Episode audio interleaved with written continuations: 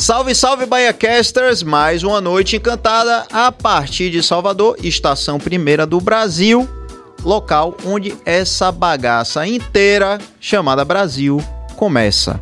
Bem-vindos! Já tô vendo aqui muito movimento, todo mundo. Eu quero boa noite também, viu? Eu dei boa noite para vocês, eu quero boa noite de volta. Deixa eu dar logo aqui o meu salve para Sérgio Bratmans, Valdissonete, nossa querida Valdissonete, Lilian Paula, um beijo para você, para todo mundo de BH, Gabriela Marques. É, pô, tá muita gente aqui já participando, a Mari Silva. Eu vou falando o nome de todo mundo aos pouquinhos. Rubenique! Bem-vindo, Rubenique, que coisa boa. Minha gente, lembrando a todos vocês que já estão aqui com a gente, ou quem assistir depois, a qualquer tempo, que apoiar um projeto independente de conteúdo como o BahiaCast é a coisa mais fácil do mundo. É um dedinho no like, imagine, não custa uma banda de real, o dedinho não cai. Você se inscrever se você não é inscrito, você a, como é ativar o sininho, não é isso, Cabas? E fazer esses corres todos que não dá trabalho nenhum e não custa nada e você consegue nos ajudar a manter tudo isso aqui que vocês não têm ideia como é custoso, como custa tempo e dinheiro, mas que nossa maior motivação é levar conteúdo de relevância para vocês. Não temos verba nenhuma pública porque não concordamos com isso. Então aqui somos nós e vocês, sem rabinho preso. Minha gente, fazer rapidamente aqui o giro da equipe, começando com ela, a nossa diretora de produção, a diretora do coração do diretor geral, ela que é a diretora das comidinhas e das agendas, cabelo de fogo, Suane Ué, cadê o microfone? Não, microfone. Hello. Eita, e já chegou com as comidinhas. Muito bem, passou até na frente da minha câmera, mas você pode tudo, Suane, tudo que você quiser. Aqui também, do meu lado esquerdo, ele que é diretor de edição, diretor de todos os videomakers da casa, um cara maravilhoso, de poucas palavras, mas palavras fortes. Walterson, cabeça, cabas! Eu ia! Massa está aqui mais uma noite cantada com você, Cabas. E aqui também o nosso diretor-geral, diretor deste que é conhecido hoje como o Projac Baiano, os estúdios Bahia Cash, diretor financeiro administrativo de tudo, Billy Joe. Boa noite, gente. E como eu havia dito no nosso Insta, né? A gente teve uma perda de um amigo que inclusive foi nosso entrevistado aqui. Já passou por duas aqui. vezes que no primeiro segundo que me viu já falou: Bora, Bill, bora. Na primeira vez que me viu. E pegamos uma amizade maravilhosa. O Tássio fica aqui os sentimentos de toda a família BahiaCast para a família dele, que é um cara maravilhoso. Infelizmente aconteceu essa fatalidade super novo. 700 mil seguidores, um cara que só vivia crescendo, mas infelizmente é, a única certeza que nós temos na vida é, é essa. essa. E infelizmente a gente ainda acaba perdendo o nosso tempo com guerras, guerras e batalhas. Exatamente. É, falamos de Tássio essa semana passada, lembra, Billy? Que eu falei com vocês no grupo, eu falei, pô, um cara massa para chamar. Aí vocês me falaram, não, ele já veio aqui na época de pois Serginho é, e tal. É. E dia, a gente sente dia, muito. Dia 16 eu falei, acho que foi no dia, eu falei com ele. Ele acho que já tava nesse processo aí, uhum. que eu soube já tem algum tempo falei, não respondeu, mas eu se... ele sempre me respondia tal. É isso, um grande abraço para a família de Tássio. E eu queria também apresentar aqui o nosso co-host, que está co-hosteando com a gente nesta trilogia. Trilogia, Pedrão. Professor Igor Mascarinhas, bem-vindo ao Bahia Cash mais uma vez. Mais uma vez, um prazer estar aqui. E dessa vez abordando o outro lado, Sim. o outro olhar é. Então eu me sinto honrado mais uma vez, obrigado.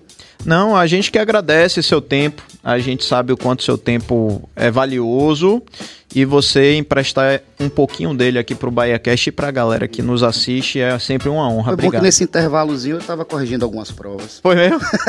Foi. Tava de bom humor, professor? Sempre. É, Eu sempre corrigindo prova? É, eu, sou, eu sou uma pessoa animada. E Ani- animada vem de ânima. Mas- Ânima é uma alma alegre. Então, Pô, cara, o cara mete latim no meio, é um negócio assim, rapaz, incrível. Sou seu fã, professor. Valeu, Obrigado por você estar aqui.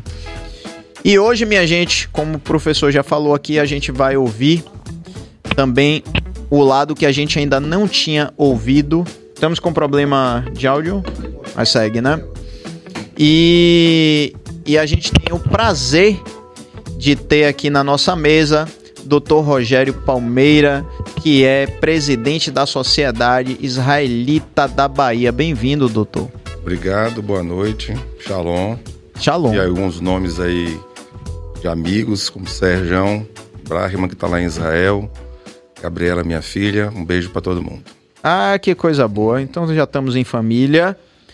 E bem-vindos todos, né? Que bom que vocês estão aqui participando com a gente. E queremos interação, tá? Importantíssimo. Dê sua opinião. Vamos juntos aprendermos um pouco mais uns com os outros, com tolerância. Mas eu estava falando aqui em off que o, o, o objetivo do Bahia Cash é fazer com que as pessoas, de alguma. A gente dê um pouco de substrato para que as pessoas não falem besteira por aí. Não julguem uma situação que é tão complexa com, com simplicidade. Não é o caso. Então a gente queria apenas dar essa contribuição, tá? Não é levando nada para um lado nem para o outro, não. A gente quer ouvir e quer aprender um pouco mais e a gente espera que você faça o mesmo essa noite. Então, minha primeira questão, que sou um curioso, doutor Rogério, é, eu queria ouvir sua opinião sobre esse conflito, assim, quando você para, olha, analisa, você acha que ele poderia ter sido evitado, ter chegado no ponto que a gente está hoje? Bem, eu acho que o conflito atual é reflexo de é, um conflito já de décadas. O estágio atual do conflito, e é sempre bom a gente deixar muito claro isso, o conflito atual não é contra os palestinos, não é contra é, a população de Gaza, é contra o grupo, grupo Hamas. Um grupo terrorista que na sua fundação e no seu estatuto, se a gente, qualquer mínima pesquisa na internet, você pode encontrar, é, tem como uma das suas principais missões é destruir o Estado de Israel e também é, eliminar judeus em qualquer parte é, do mundo. Então, me parece que é, não é exatamente um grupo de resistência palestina como o nome em árabe, a, a sigla sugere, né? Seria Movimento de Resistência Palestina. E na realidade não é assim que a gente é, observa. A gente observa que é um grupo que, inclusive, não obstante tenha ganho as eleições em Gaza em 2006, é importante destacar que desde 2005 que Israel se retirou unilateralmente de Gaza, quer dizer, não foi fruto de nenhum acordo, foi fruto de uma decisão do governo de Ariel Sharon. E essa retirada de Gaza foi porque é, passou-se a ter uma doutrina em Israel de que a melhoria das condições econômicas da população palestina permitiria uma, um distensionamento progressivo das tensões para que se caminhasse é, nas, na criação do próprio Estado palestino, conforme previsto pela, pelos acordos de Oslo de 1993. Ariel Sharon teve um derrame em 2006, no mesmo ano o Hamas ganhou as eleições legislativas em Gaza e em 2007 é, expulsou o Fatah, que é o representante é, atualmente que, que, que, governa a Cisjordânia e, portanto, a autoridade palestina, que é o representante oficial dos palestinos nos diversos organismos internacionais, inclusive que dialoga com Israel. Então, de lá para cá, a própria população palestina virou refém é, deste grupo, que é um grupo que busca implantar um Estado teocrático, é um grupo que prega a intolerância e que cria intolerância para os próprios palestinos. Sempre que eu ouço a expressão que Gaza é uma prisão, a maior prisão a céu, a céu aberto, eu concordo com a expressão desde que a gente coloque é, dois aspectos. Primeiro, que quem mantém a população de Gaza como refém é o próprio grupo Hamas, que é, mantém a condição de miséria da população, é uma população densamente, é uma região densamente povoada e com um grau de, de intolerância só vistos em, na, no Oriente Médio em um país como o Irã, que aliás é o patrocinador do grupo é, Hamas e do grupo Hezbollah. Vou exemplificar. Uma pessoa homossexual em Gaza, sobretudo depois do Hamas, ela é jogada, tirada é, dos prédios. As mulheres são vistas como objeto. As crianças são treinadas, isso tem vídeos do, pro, propagados pelo próprio Hamas, são treinadas como guerrilheiros. Então você incute uma educação de ódio. E é, você não tem nenhuma forma de oposição, porque desde 2007 o grupo Fatah, que é o grupo da Organização de Libertação da, da Palestina, conhecido também como LP, foi expulso de Gaza. Então a gente está vendo que é um, está, um, um, um, governo, digamos assim, um governo de Gaza, é um governo que oprime sua própria população. É importante destacar também que se, até setembro, cerca de 40 mil é, palestinos residentes em Gaza atravessavam as fronteiras todos os dias para trabalhar em Israel e que Israel fornece a luz, a água e a internet de Gaza, a eletricidade. Quando eu falo luz, eu digo eletricidade, Sim. né? E a estrutura de internet e toda a ajuda humanitária entrava via Israel, porque Gaza tem uma fronteira ao sul com o Egito, que é um país de mesma etnia, mesma língua e mesma religião. Entretanto, por razões políticas, o Egito mantém essa entrada quase que o tempo todo fechada. Então essa entrada vinha aberta via Israel. Então era uma prisão, a maior prisão a céu aberto, mas cuja única forma de se escapar era através da fronteira com Israel. E nós vemos o atual conflito com muita preocupação e com muita tristeza. Explico melhor. Primeiro, por conta do terrível é, massacre ao qual a população judaica de Israel foi submetida nos ataques acontecidos no dia 7 de outubro, que era um Shabat, o dia sagrado para os judeus. Então é um dia que a grande maior parte da população se recolhe para suas atividades religiosas ou de lazer. E duplamente também era um dia santo, um dia sagrado, em que a gente estava encerrando um ciclo de três semanas de festas religiosas dedicadas à, à reflexão, à purificação e a sua própria análise espiritual, é, que culminou no Yom Kippur, o dia do perdão, mas que prosseguiu depois nas festas das cabanas, o, a, a festa festival de Sukkot. Depois desse festival, a gente tinha uma festa chamada Simhat Torá, quer dizer, Alegria da Torá. Torá é o nosso livro sagrado. Exatamente nesse dia, como aconteceu 50 anos antes, na Guerra do Yom Kippur, no dia 6 de outubro de 1973, a população israelense foi pega com uma surpresa é, que ainda está sendo investigada as razões da, das falhas de segurança né, importantes que motivaram a morte de 1.400 pessoas, incluindo crianças, idosos, adolescentes, mulheres, homens, destes cerca de 200 e poucos soldados, a grande maior parte, portanto, civil, mais de 2.600 é, feridos, muitos em estados graves e alguns, inclusive, pessoas não judias, como árabes que trabalhavam ali naquelas regiões dessa comunidade. Um dos kibbutz, um dos kibbutz da Al-Sur, se eu não me engano, o kibbutz Nior, era compostos de pacifistas, pessoas que vêm trabalhando em causa, em prol da causa palestina há muitas décadas.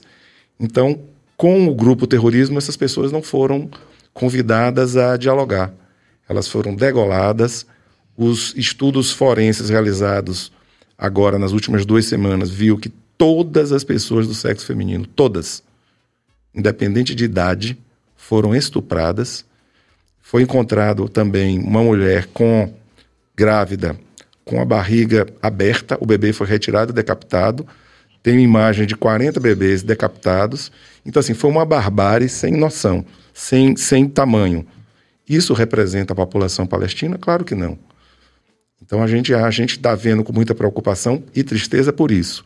E a preocupação adicional é que diante de uma ameaça dessa, é, eu acho que a gente tem que realmente eliminar a população, a, a, a população de terroristas que atormentam a população palestina em Gaza.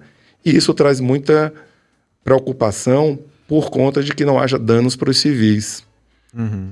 Quando as pessoas falam de é, desproporcionalidade da resposta de Israel, a gente tem mais de duas semanas que esse ataque ocorreu.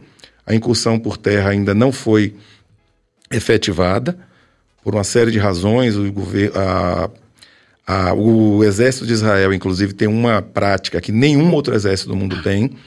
Ele distribui ao longo do, do quando se prepara para uma operação militar, ele distribui folhetos, ele liga para as casas. Neste caso específico, eles invadiram de maneira com um ciberataque a televisão de Gaza e deram orientações que a população se deslocasse para o sul. É, não, se, não se bombardeiam alvos civis e, mesmo assim, a gente não conseguiu que essa população fosse evacuada por conta de várias imagens de organismos, inclusive que não são pró-Israel, que já documentam que a população não está conseguindo se deslocar para o sul. Por outro lado, a ajuda humanitária também teve muita demora por parte do Egito, como eu, inici, como eu falei inicialmente.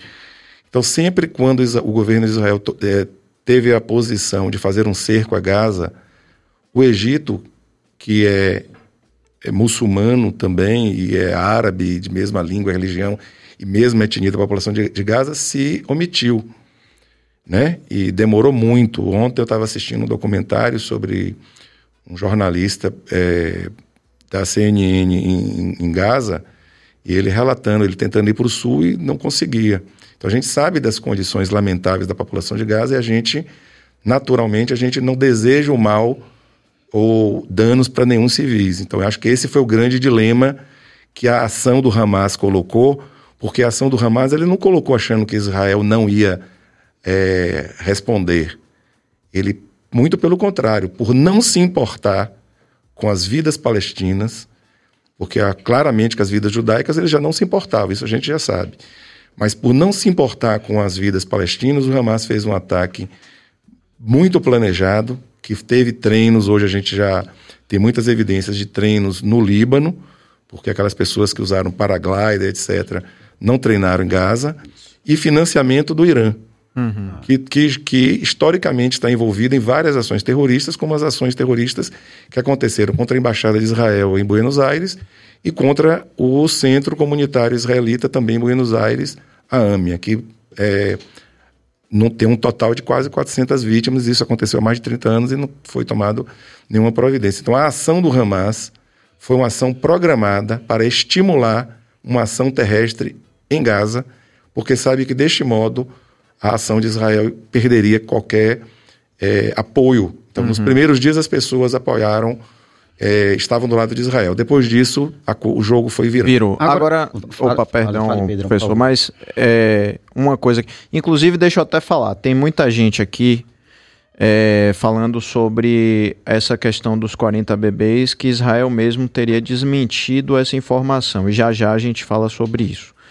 Agora, o que me causa é, assim curiosidade é que se o Hamas não representa né, a totalidade dos palestinos e é um grupo radical, diante dessa, dessa ameaça de uma guerra mundial que a gente tá, já quem tá falando de um grupo pequeno, é. o Hamas, não é fácil de resolver isso? Aí eu pergunto a você também. Se é fácil? Já que o Hamas não não está representando todos os palestinos, é um grupo terrorista pequeno, vamos partir desse pressuposto, certo? Sim. Então por que é que o mundo inteiro está querendo entrar nessa confusão, velho? Bem, em primeiro lugar, sim, e aí eu vou ver a, a opinião do professor Igor. Em primeiro lugar, assim, ele não é tão pequeno. E assim, é, numericamente em relação à população de Gaza, com certeza eles são poucos. Mas eles detêm armas e eles vêm, eles receberam um aporte logístico importante. É, a gente percebeu pela sofisticação, digamos assim, do planejamento do ataque. Essa população vive refém. Por exemplo, o crime organizado domina muitas favelas e comunidades brasileiras. Mas é fácil entrar, o Estado entrar lá e acabar? Não. Israel se retirou de Gaza em 2005, então assim, e entregou Gaza para a autoridade palestina. Então assim, tecnicamente falando, Israel não teria, digamos, uma responsabilidade nem de manter água, luz, nem nada. Manteve por uma relação com o governo da autoridade palestina. E me parece, e aí eu não, não falo em nome do governo de Israel, mas muito pelo que eu li na mídia, eh, internacional e nacional também, que parece que depois dessa de uma operação em Gaza, Israel realmente vai eh, se desligar dessa obrigação de fornecimento de água e luz. Lembrando que o Egito não fornece nada disso para Gaza. E era mais lógico, digamos, eu moro perto do meu vizinho e do meu inimigo. Quem me ajudar? Meu inimigo, ou desculpe, meu amigo e um inimigo. Quem me ajudar? O meu amigo e o meu irmão ou a pessoa com que eu estou brigando? O que, que acontece é que toda a infraestrutura de Gaza, apesar de Israel ter saído de Gaza desde 2005, vem sendo mantida em Gaza é, por Israel. E mais particularmente, que é muito curioso, é que nesse mês de, outubro, é, de setembro, dobrou o número de palestinos de Gaza que cruzam a fronteira para trabalhar em Israel. Eram 40 mil até setembro, em setembro aumentou para 80 mil. Pessoas que têm vistos de trabalho em Israel. Na Cisjordânia, esse número chega a 350 mil. Pessoas que cruzam a fronteira todos os dias, passam um dia de Israel trabalhando e voltam para os seus lares na Palestina. Então, assim, não acho fácil derrotar o Hamas. É, Israel já fez quatro incursões anteriores. Em todas elas, o Hamas já pediu cessar-fogo, como já pediu, inclusive, dessa vez. As tropas em Israel têm duas semanas já de prontidão para uma, uma investida terrestre, mas eu acho que ah, duas coisas. Primeiro, a destruição da infraestrutura para enfraquecer, porque quando você faz uma operação terrestre, vai ter muito dano, tanto de palestinos, né, civis, e de soldados israelenses. Então, isso vai aumentar muito também, digamos, a tensão dentro da própria sociedade É israelense. isso. Eu vou trazer, um- eu trago um aspecto. Na guerra existe código de guerra, existe ética. Por Até na guerra tem Até ética. na guerra tem ética. Ou seja, eu vou, eu, eu vou invadir um país, eu tenho que deixar ciente que eu vou invadir. O Hamas, por exemplo, eles muitas vezes não usam uniforme militar. E na guerra existe essa ética. Se você é meu inimigo, use uma indumentária militar. O povo do Hamas, eles não estão usando. Ou seja, eles estão infiltrados. Eles fazem parte ali de um povo que a gente está falando de 2 milhões. É, é- é a região mais povoada do mundo hoje. Então, se você fizer uma incursão Mais militar, povoada, você. mais povoada, mais densa. Mais Mais densa. densa, é. Então, o que acontece? Quando você entra ali, você vai matar muitas pessoas. Tanto quando você coloca em termos numéricos, morreram muito mais palestinos do que israelenses. A gente tem aproximadamente 4 a 5 mil pessoas que morreram, a maioria delas crianças, que a população palestina, boa parte, uma parte significativa, são de crianças, pessoas de 18 para baixo. E de israelenses, nós temos aí aproximadamente mil e mil. Temos Claro que esses, nu- 1.400, 1.400, né? esses números são, são relativos, tanto quando você pega essa questão desta região, de 2008 para cá, tinham morrido aproximadamente 300 israelenses. Veja que só na incursão do primeiro dia do Hamas Foi 1.400. foi 1.400. Então, uma, uma questão que eu quero trazer, professor, professor, também professor, doutor, é, é a questão da história. Porque, historicamente falando, para o olhar do leigo, entende-se que o judeu ele é superior ao palestino. E aí vem aquelas questões de Abraão, aquela ideia do povo escolhido. Tanto que você vê que os judeus, eles não, não se multiplicaram. É aquela ideia, eles não são missionários, eles são messiânicos. Se você pegar, por exemplo, os cristãos, são 2 bilhões. Os muçulmanos, nós tivemos aqui o Sheik, um abraço pro Sheik, né, Pedro? É, um abraço, Um pro abraço Sheik, pro Sheik. também generoso de ter Você vê que passado. tá por- chegando aí nos 2 bilhões. E quando a gente pega judeus, são aproximadamente 14 mil. 16 milhões. 16 milhões. 16 milhões, é 16 milhões. Isso. O lugar que tem mais concentração de judeus, Israel. O segundo lugar, Estados Unidos. Estados Unidos. E aí a pergunta que eu faço para o senhor, doutor, é o seguinte: existe realmente, biblicamente falando, nas escrituras, e é muita questão também de interpretação, que o povo judeu é o povo escolhido? Agora, pausa. Pausa dramática. Porque a gente tá sendo mal educado aqui, viu, como anfitriões. A gente não ofereceu nada aqui pra. Você já é de casa. E não hoje chegou cedo, oferecer. hoje chegou cedo. é. Chegou cedo. Mas para doutor Rogério a gente não ofereceu nada, então vamos abrir a mesa. Guarda aí a resposta. É bom até que você vai elaborando mais um pouquinho. Que aqui, pessoal, chegaram os sanduíches portugueses do Dialemar. Posso pegar aqui, Cabas, assim? É... Ou também em cima, né? Já tá barreado a câmera de cima, mas vamos nessa câmera aqui. Pessoal, o de Alemar, além de ser uma doceria portuguesa, de doces conventuais portugueses, tem também os famo já famosos sanduíches portugueses. Pois é, todos os ingredientes são artesanais, feitos lá, inclusive presunto, inclusive o chouriço, queijo, tudo que você puder imaginar. O pão é feito lá de forma artesanal. Eu vou abrir um deles aqui para vocês verem rapidamente com guardanapos, porque eu tenho toque, eu não pego de mão, tenho esses problemas. E é porque é bactéria, sabe? Eu sou, sou bem hipocondríaco, eu não faço isso. Então, esse aqui, por exemplo, é o de queijo brie e que o presunto é feito por nós do de Alimar, imagine. Queijo brie, presunto, a gente tem aqui rúcula e temos geleia de pimenta biquinho. Essa é boa demais. Diga aí, meu bom amigo. temos aqui também sanduíche de. Esse aqui é você que é vegetariano. Nós temos aqui esse de.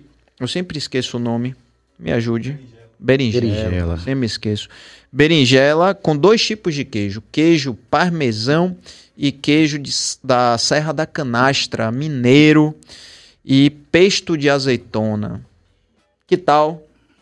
Só coisa fina. Então, apresentado isso e dito também que o de Alemar está no Shopping Barra, é, no L4, está na Vila 14, no Rio Vermelho, ao lado da Vila Caramuru. E agora, no final de novembro, estará também no Shopping da Bahia, no terceiro piso. Então você tem três opções, além aqui está nosso QR Code do iFood. Então, se você está assistindo na sua Smart TV, aponta logo o celular aí e já faz seu pedido, porque vai chegar em sua casa quentinho, maravilhoso. Ô, Pedrão, você trouxe os salgados. Então, se eu quiser o doce, eu tenho que pedir pelo iFood hoje? Se você. é, pô, eu fiz a satisfeita com você, né? Você queria o doce, né? Eu queria os dois. Esse povo que dá aula, rapaz, tá sempre com fome. Energia, muita energia. aqui. Agora, doutor, Eu- fique eu- à vontade, Joia. tá? Você sabe que aqui a gente, podcast, você pode comer, pode cair farelo, não tem problema nenhum. Pronto, enquanto vocês comem, eu respondo. Tá. Tá, e depois você come e a gente pergunta. Tá. É, em primeiro lugar, achei a pergunta do professor Igor muito boa, porque ajuda a gente a trilhar um pouquinho pela história do conflito. Contextualizar. Contextualizar. É como eu falei assim, a gente está pegando agora uma parte é, que está mexendo com todo mundo, como você falou, polarizando, o cara da esquerda diz que é a favor, o outro diz que é contra Israel, o outro que é... Então, assim, é contra judeu, é a favor de muçulmano, e na realidade as, a- as questões são mais antigas, né? Sim. É, em relação à, à ideia de povo escolhido. Tá. Imagine que eu escolha um de vocês para uma tarefa. Ok. No sentido da Torá, em nenhum momento há a conotação de povo escolhido como sentido de povo melhor, mas povo é escolhido para receber a Torá. Inclusive, é, muitos dos nossos sábios e comentaristas comentam, é, destacam o seguinte aspecto. Tinham muitas montanhas, por exemplo, no, no Oriente Médio e escolheu o Monte Sinai, que não é um monte alto, majestoso, e escolheu um povo relativamente significante na história Sim. do Oriente Médio. Não foi o Assírio, o Babilônio, o Sumério, aqueles grandes po- povos não- poderosos. É, Babilônios. Babilônios, né? Um povo que estava ali no sul, da no sul, Mesopotâmia, né, tá- perambulando. Perambulando, o povo que estava ali e tal, que- Nômade. que, tinha sido escravizado no, no Egito e tal. Então, assim, A, a ideia de, de escolhido é escolhido para uma missão, não escolhido como um povo melhor. Isso é, isso é importante. Na história de Abraão, quando. É, isso está na, está na Torá, nosso, nosso livro sagrado. A Torá são os cinco primeiros livros, são os cinco livros de Moisés, os primeiros cinco livros de qualquer Bíblia, seja ela cristã ou, ou judaica. Que o cristão enxerga como o Velho Testamento. Que o cristão enxerga uhum. como o Velho Testamento. Quando é, tem uma briga lá que agarra a mulher de Abraão, que era egípcia. Sim. Ela, a concubina, na realidade, de Abraão, ela vai fugir com Ismael e ela, ela, tá, ela tá grávida ainda e, e ela quer fugir. O anjo diz para ela que não, volte. É, o, é Ismael é um dos poucos que tem o nome dado escolhido por Deus. Isaac e Israel, Ismael são os dois personagens bíblicos é, que o próprio Deus é que, através de um anjo, escolhe o nome. Vejam que são os dois irmãos. E se coloca: seu filho será pai de uma grande nação. Então não é colocado como é, inferior. Mais à frente, quando Abraão morre, e muitas pessoas, esse trecho passa despercebido, os irmãos se reencontram para enterrar. Não há conflito entre Isaac e Ismael na Torá. São pessoas que trilharam caminhos diferentes. Caminhos diferentes, ah. porque naquela época, inclusive, eram tribos, tal, né? Aquela, uma, é um período ainda pré-nação, é no período de, de clã e etc. Tanto Quando... que eles, eles migram para o Egito, né? Com a migra, seca do Rio com Jordão. Com a seca, vai para o Egito, fica lá um tempo e aí... Né, são escravizados. São escravizados. Quando muda o, o, faraó, muitos inclusive eh, discutem essa questão, porque que eles são bem recebidos no Egito inicialmente. Que os Ixos, né? Porque os Ixos, que foram os, os, os que estavam dominando o Egito nessa época, eles eram semitas também. Sim. E os outros faraós não, eram camitas, quer dizer, uma outra etnia, do pessoal mouro, do norte da África, etc. Então, assim, essa questão toda não tem esse sentido de superioridade. Isso é uma interpretação que não é dada pela Torá, não é dada pelo Talmud, que é o livro que faz as interpretações, onde tem diversas discussões. Inclusive, é bom destacar que é um livro muito democrático, porque ele não traz uma opinião de um cara, ele traz uma série de, de, de debates de diversos sábios. Inclusive, eles, eles registram a opinião é, da maioria, que é a opinião que é, vai ser aceita, mas eles registram também a opinião de quem perdeu o debate. Fulano de tal. A maioria se formou com a opinião de fulano de tal.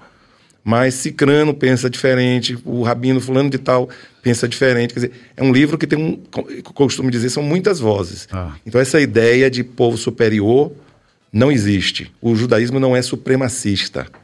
Não é supremacista. E isso a gente encontra nas próprias fontes. Ah, então acho que as raízes estão muito mais em razões históricas do que religiosas. O próprio professor Igor falou isso na semana passada. Eu anotei lá o trecho. Viu? Ele coloca que o conflito é muito mais de natureza é, histórico, político, territorial do que, embora, embora no século XX é, a, a política tenha se misturado novamente com a religião. Sim. Por exemplo, a Irmandade Muçulmana é um exemplo disso, né? O que aconteceu na Revolução dos Ayatollahs no Irã também. Isso, 79. É. Então, o que acontece? É... O Hamas não é exatamente por questões religiosas, uma questão... É uma, é, há um fundamentalismo religioso transformado em política, por brigas territoriais. Então, a minha, minha, minha opinião é essa. Mas eu acho que seria interessante se a gente pudesse é, explorar um pouquinho a questão de é uma briga territorial, porque os judeus vieram para a Europa de uma Palestina que eles tinham abandonado lá na época da dominação romana, na destruição do primeiro templo no século seten, no, no ano 70, 70 depois de Cristo. e depois numa, na segunda revolução, revolta judaica no ano 135, foi, e aí todo mundo saiu e ficou lá, ou sempre existiu é, uma, uma presença judaica significativa na região? Porque quando a gente pensa em diáspora, a gente pensa que saiu todo mundo, ficou é, zero. Dispersão. É, dispersou. Então, assim, é, é importante para a gente também compreender esse, esse conflito, a gente entender que na diáspora você dispersou os, os judeus, muitos foram levados para a Itália, por exemplo, para Roma, né?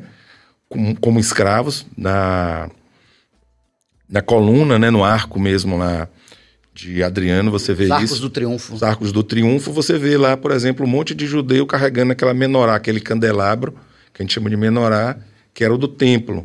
Né? Quando Adriano combateu a segunda, a segunda revol- revolta judaica no ano 135, em que Israel recuperou durante três anos uma independência, inclusive a gente tem moedas cunhadas neste período, né, um período de uma revolta de um general chamado Bar Corba, e Adriano trouxe várias legiões de várias partes do, de- de- de- do, do Império Romano para derrotá-lo, porque seria uma tragédia para Roma se Roma perdesse ali, isso se espalhar e o Império ia ruir. Quando ele destruiu Jerusalém, Jerusalém foi destruída 16 vezes e reconstruída 16 vezes. É, ele tenta mon- montar em Jerusalém uma outra cidade, uma cidade romana chamada Aélia Capitolina. E constrói um templo romano, aquela coisa toda. Os judeus nesse período foram expulsos de Jerusalém, mas ficaram, houve um acordo em que eles ficaram em, uma, em outras cidades, como Safed, é, Iafo, que é Jaffa, outras cidades, inclusive com destaque particular para uma cidade chamada Yavne. Por que, que essa essa cidade é, é- é interessante? Porque os sábios judeus da época se reuniram aí e reconstruíram a ideia do judaísmo, um judaísmo sem templo, que é o judaísmo que deu origem ao judaísmo moderno. Sim. Então, assim, sempre manteve a presença judaica na Idade Média, com os, mus- com os islâmicos, na Idade, eh, tanto na Alta Idade Média, Baixa Idade Média, na idade, no começo da Idade Moderna, com a expulsão dos judeus de Portugal e Espanha, muitos foram para o Império Otomano, que nesta época já dominavam a Palestina, e é importante dizer que foi nessa época da destruição do templo e no, e- no ano 135 que os romanos, para tentar acabar qualquer vínculo com os judeus, eh, nomina a Palestina, a antiga Judéia, que a província chamava-se Judéia na época de, de Roma, ela- eles mudam o nome para Palestina em referência aos antigos filisteus, Filisteus. que não têm a mesma origem étnica dos, dos palestinos atuais. Os filisteus são é um povo europeu que veio ali de Creta tal. Então, essa ideia de Palestina, a Palestina romana, foi o que se chamou de Síria-Palestina, que foi o nome que é, sobreviveu até a época da partilha, em 1948. Agora, doutor, deixa eu fazer uma pergunta com relação à figura de Cristo. Cristo é uma figura importantíssima. Dentro do judaísmo, qual a importância de Cristo? Que, inclusive, existem, existem teorias que falaram que os judeus perseguiram Jesus Cristo. Inclusive, que os judeus foram responsáveis pela, Pela morte crucificação. da- da crucificação. Tanto que a crucificação é um ato de tortura do, do Império Romano. Exato. Os judeus tinham muito aquela questão do apedrejamento e tudo mais. E o o próprio antissemitismo, algumas pessoas justificam Isso. essa perseguição aos judeus, atribuindo a morte de Cristo à figura dos judeus. Tanto que os muçulmanos, eles entendem a figura de Cristo como um elemento importantíssimo no processo. Quem é Jesus Cristo para os judeus? Jesus Cristo para os judeus é um judeu que morreu judeu numa pena romana, porque ele representava uma ameaça à ideia romana. A visão é uma- foi, um comentário muito, muito bom, muito ajuda a gente a esclarecer muita coisa moderna, porque muitas ideias elas se incorporam no inconsciente e na cultura e vão sendo arrastadas através E viram uma crença. E viram a crença. Enraizada. Então, assim, como o professor Igor já destacou, a crucificação era uma punição romana. Não era uma, uma punição judaica. Outra coisa, é, a própria tradição cristã relata que aconteceu ali na época da, do Pêssar, que é uma festa que deu origem à Páscoa. Tá. Ora, em um dia santo, como eu comentei aqui no início, que como aconteceu agora nesse ataque, o judeu não faz nenhuma atividade.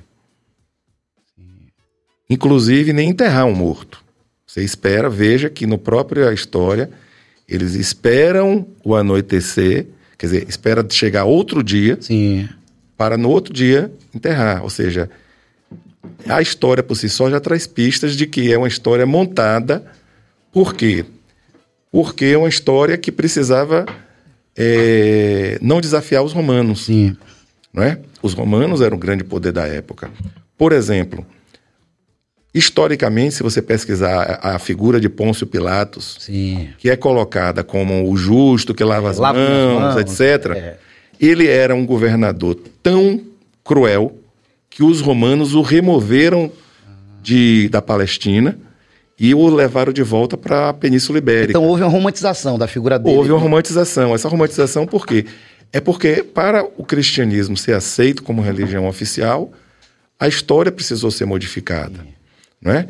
Então assim, Jesus é um rabino, um mestre que o filósofo Martin Buber, que foi um grande filósofo do judaísmo, mas também um filósofo muito importante na ideia de diálogo, é, inclusive, ele, era, ele lutou muito pela, pela, pelo diálogo entre judeus e palestinos nos anos 30 e 40, antes, e, e morreu nos anos 60 ainda buscando essa, essa causa. O filósofo Martin Buber escreveu um livro chamado Dois Tipos de Fé, em que ele analisa o cristianismo e o judaísmo.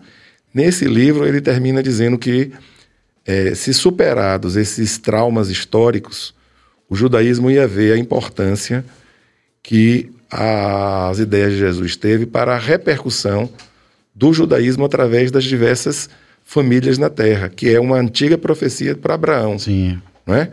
A profecia que Abraão teria se tornado iria se tornar abençoado para todas as famílias da terra. Através de Abraão, todas as famílias da terra iriam ser abençoadas. Você falou aí 2 bilhões de cristãos. Dois- mais de 2 bilhões. Mais de 2 bilhões de cristãos, 16 milhões, Milhões de de judeus. judeus. Então, assim, não foi exatamente através dos judeus, mas através das ideias dos judeus levadas por Jesus que essa profecia, digamos assim, se concretiza. E qual a importância disso para os conflitos atuais? É que essa ideia de, de deicídio, né, de matar Deus, levou à perseguição dos judeus desde os primeiros anos no Império Romano E na Idade Média. e depois da Idade Média inteira. Você tinha os chamados libelos de sangue, você tinha a própria ideia de Judas, que a gente tem na nossa cultura popular. O sábado de aleluia depois do da sexta-feira da paixão. Então a paixão é a morte. No dia seguinte você vai malhar o judeu, que é o, o Judas. Judas, veja que Judas é a, o aportuguesamento do nome Erudá, Judá, que é o nome que lembra, o que, que remete ao reino de Judá. Então, assim, de certa maneira, você está Daquela divisão, né, de Israel Aquela e divisão Judá. Israel e Judá. Então, você está ali, de certo modo, estimulando a punição aos judeus. E durante a Idade Média, isso aconteceu muito, não é? E estimulado pela própria Igreja Católica, pelo qual o Papa João XXIII eh, eliminou e o Papa João Paulo II, inclusive, pediu desculpas. E essa doutrina, inclusive, não é aceita, por exemplo, pela Igreja Católica mais. Sim. Agora, o, o Jesus, então, é considerado uma figura importante, mas não é reconhecida como o filho, não é uma figura reconhecida como filho de Deus. Não, no judaísmo todos somos filhos de Deus. Não é reconhecida como Deus também, porque na, na tradição cristã, Jesus é Deus também, não é? É Deus, é, Pai, Filho e Espírito Santo. Ela tem essa noção de trindade. E o judaísmo a gente defende uma ideia de unidade. Deus como um, Uno. uno Uno. né? Ele, você pode até ter diversas manifestações, etc. Tanto é que ele tem vários nomes. No próprio judaísmo, a gente usa um nome quando a gente quer invocar, digamos, o aspecto compaixão. A gente usa outro nome para invocar Deus numa reza, quando a gente quer invocar o aspecto, por exemplo, justiça. Mas é a mesma. Igual como você fala. Você, Igor, você é papai, Sou papai. você é professor, você é Igor, você, né? Você é amor para alguém. Então você a mesma figura, dependendo do momento, inclusive, você a mesma pessoa te se refere a você de diversas maneiras. Então mais ou menos assim. Eh, Doutor, eh, saindo um pouquinho do, do foco aqui, que o podcast é isso. Coincidentemente, pessoal, nós estamos aqui com, com o doutor, que é uma referência na medicina da Bahia. Eu tenho a minha Juju, já que você falou de papai. Sim.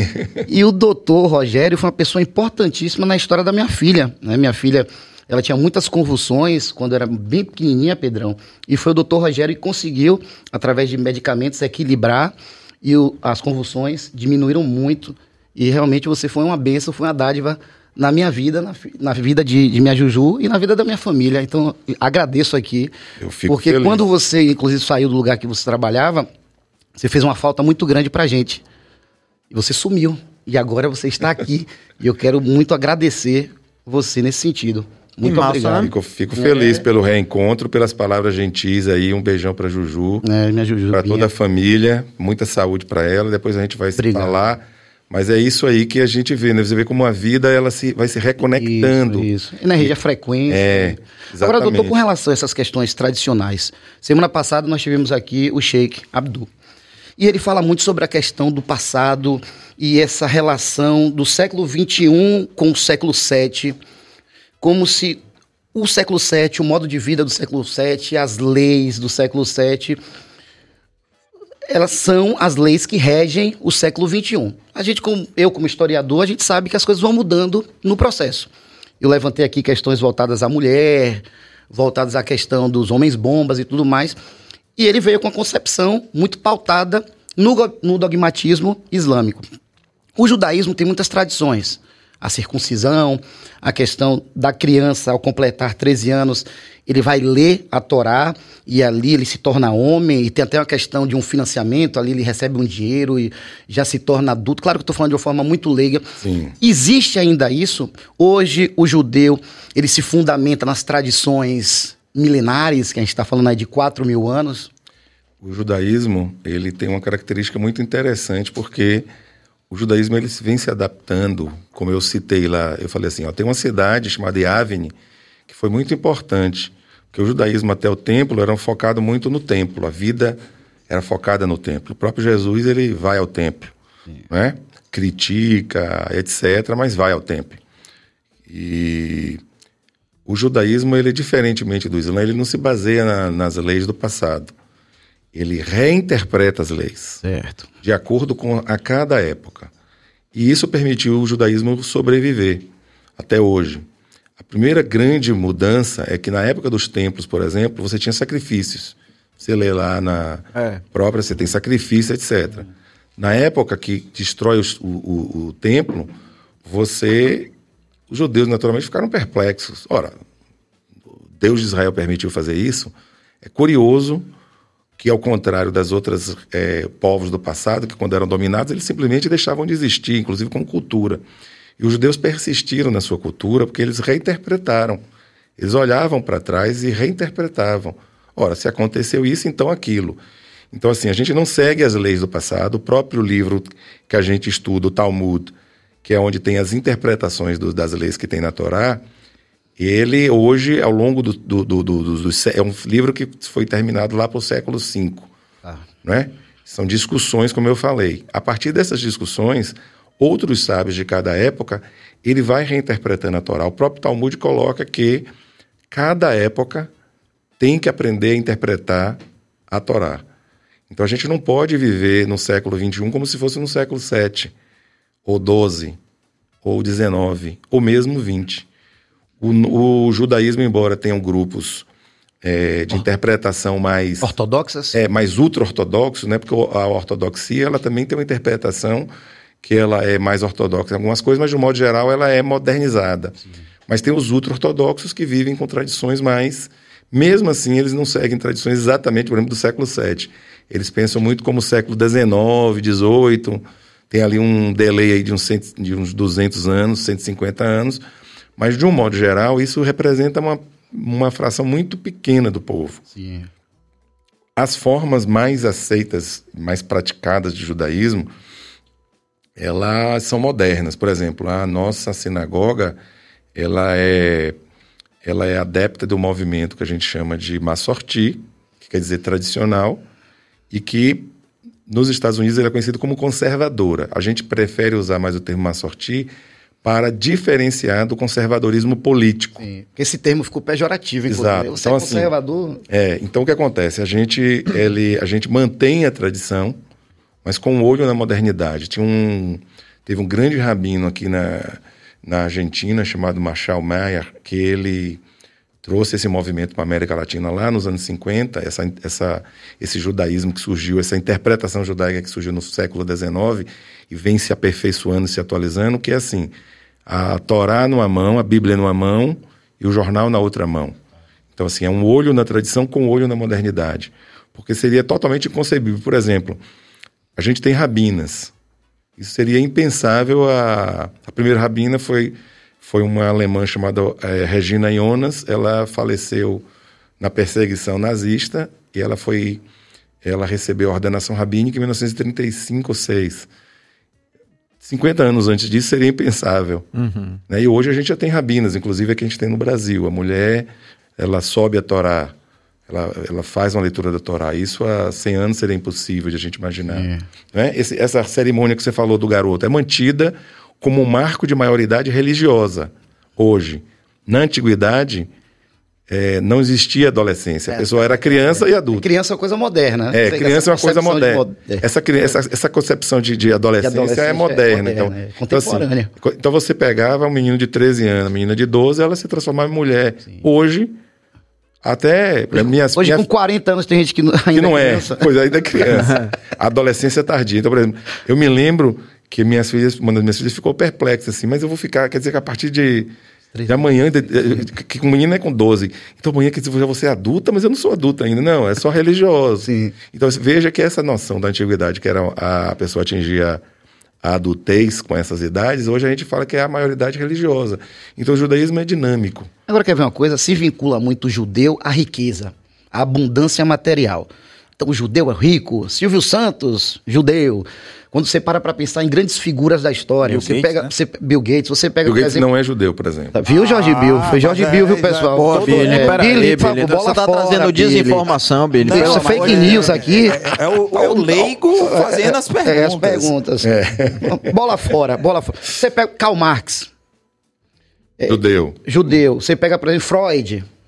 Judeu. Judeu. Einstein, judeu. judeu. Grandes personalidades são judeus. Qual é a relação? Por que os judeus estão vinculados a essa questão da abundância, do capitalismo, de serem os primeiros banqueiros, já que eles foram expulsos, dispersados, perseguidos? Como o judeu conseguiu acumular capital ao ponto de se tornarem os detentores de fortunas incalculáveis? Sempre os judeus, só para registro, não foram, não são as maiores fortunas numericamente. A tá. grande maior parte dos judeus modernamente tem uma estão, digamos assim, lá na classe média, na, na, grande maior parte dos países. Então é até, é estigma. Estigma. Até, até meados do século.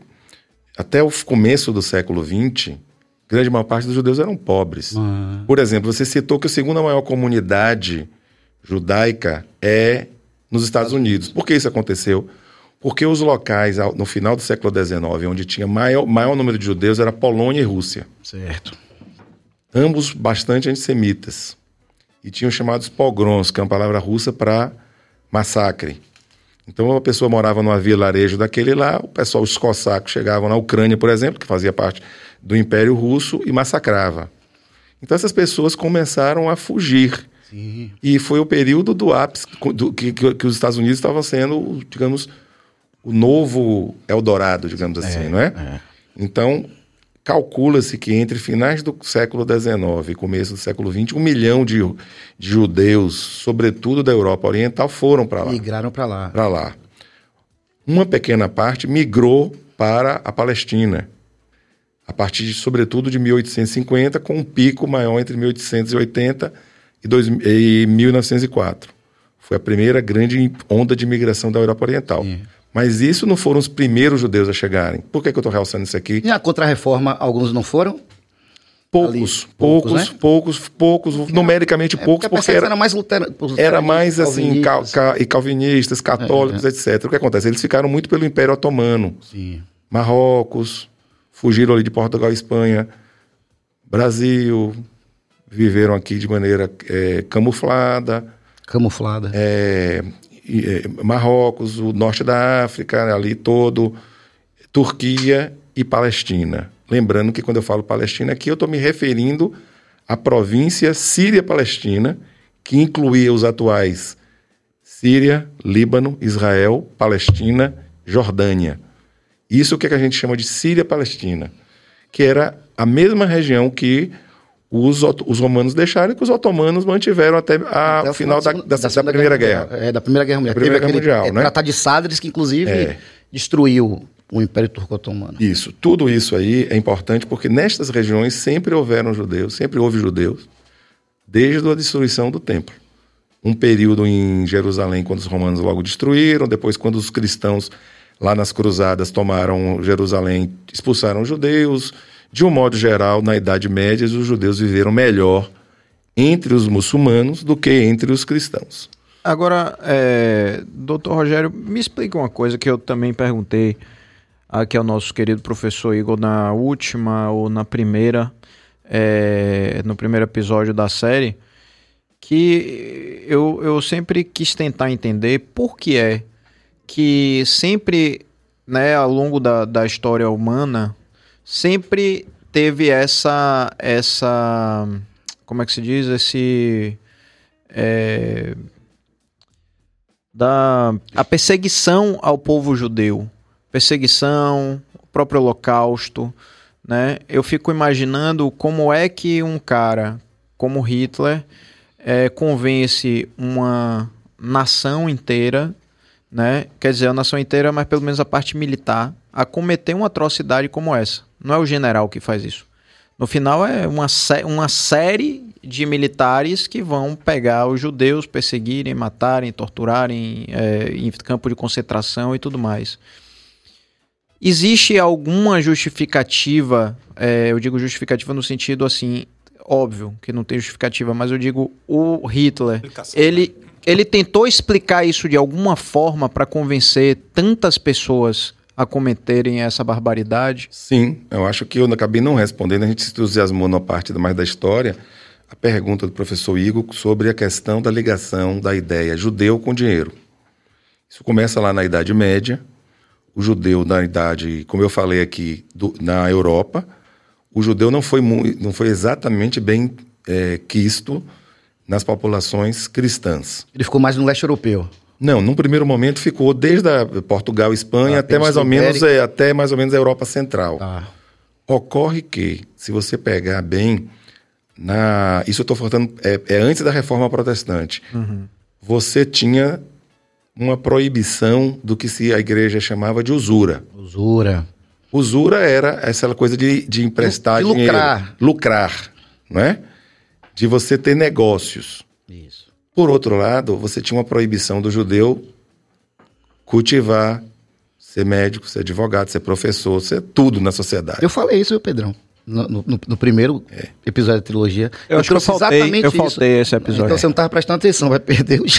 o, o que é que professor, acontece? até com, com 45 eu tô tomando, tô tomando bronca de professor, Vai perder qualitativo. Isso sempre foi Porque assinado, aluno assiste, é, dois, dois, é, um ponto ele tá, ele tá fazendo. Então sempre então foi jogar... assim na sala. Hum. Aqui, é, no caso, é um conselho de classe. É verdade, é verdade. Mas eu trouxe isso, é, é doutor, a questão da usura. Essa questão da usura. Então, não, essa questão da usura eu lembro muito bem. Que você falou, né, que era como se as religiões pregassem é, a questão pobreza. de pobreza isso, e tudo isso, mais. Eu lembro bem disso. Isso. Mas eu queria. Mas ouvir, o nobre eu, não. Eu, eu, não sendo, sendo sincero, isso, por exemplo, ainda assim, eu não consigo ver uma nação sendo convencida por causa desse argumento. Mas aí é que, é, é que o resto da história. O que acontece? O judeu, o judaísmo não considera a pobreza uma coisa positiva.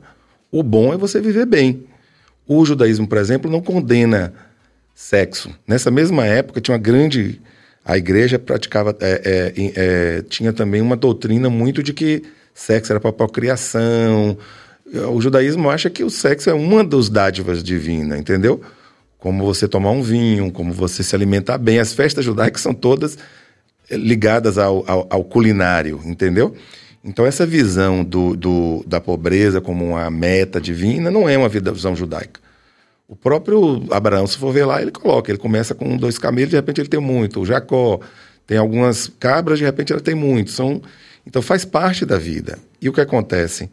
O judeu teve essa função social de serem os primeiros banqueiros, como o professor Igor já falou, os primeiros comerciantes. A outra coisa era você tem uma. A letra de câmbio, por exemplo, foi inventada por, pelos judeus, ainda na, no, na Babilônia. Mas já assim, por volta do ano 600, 700. O que era.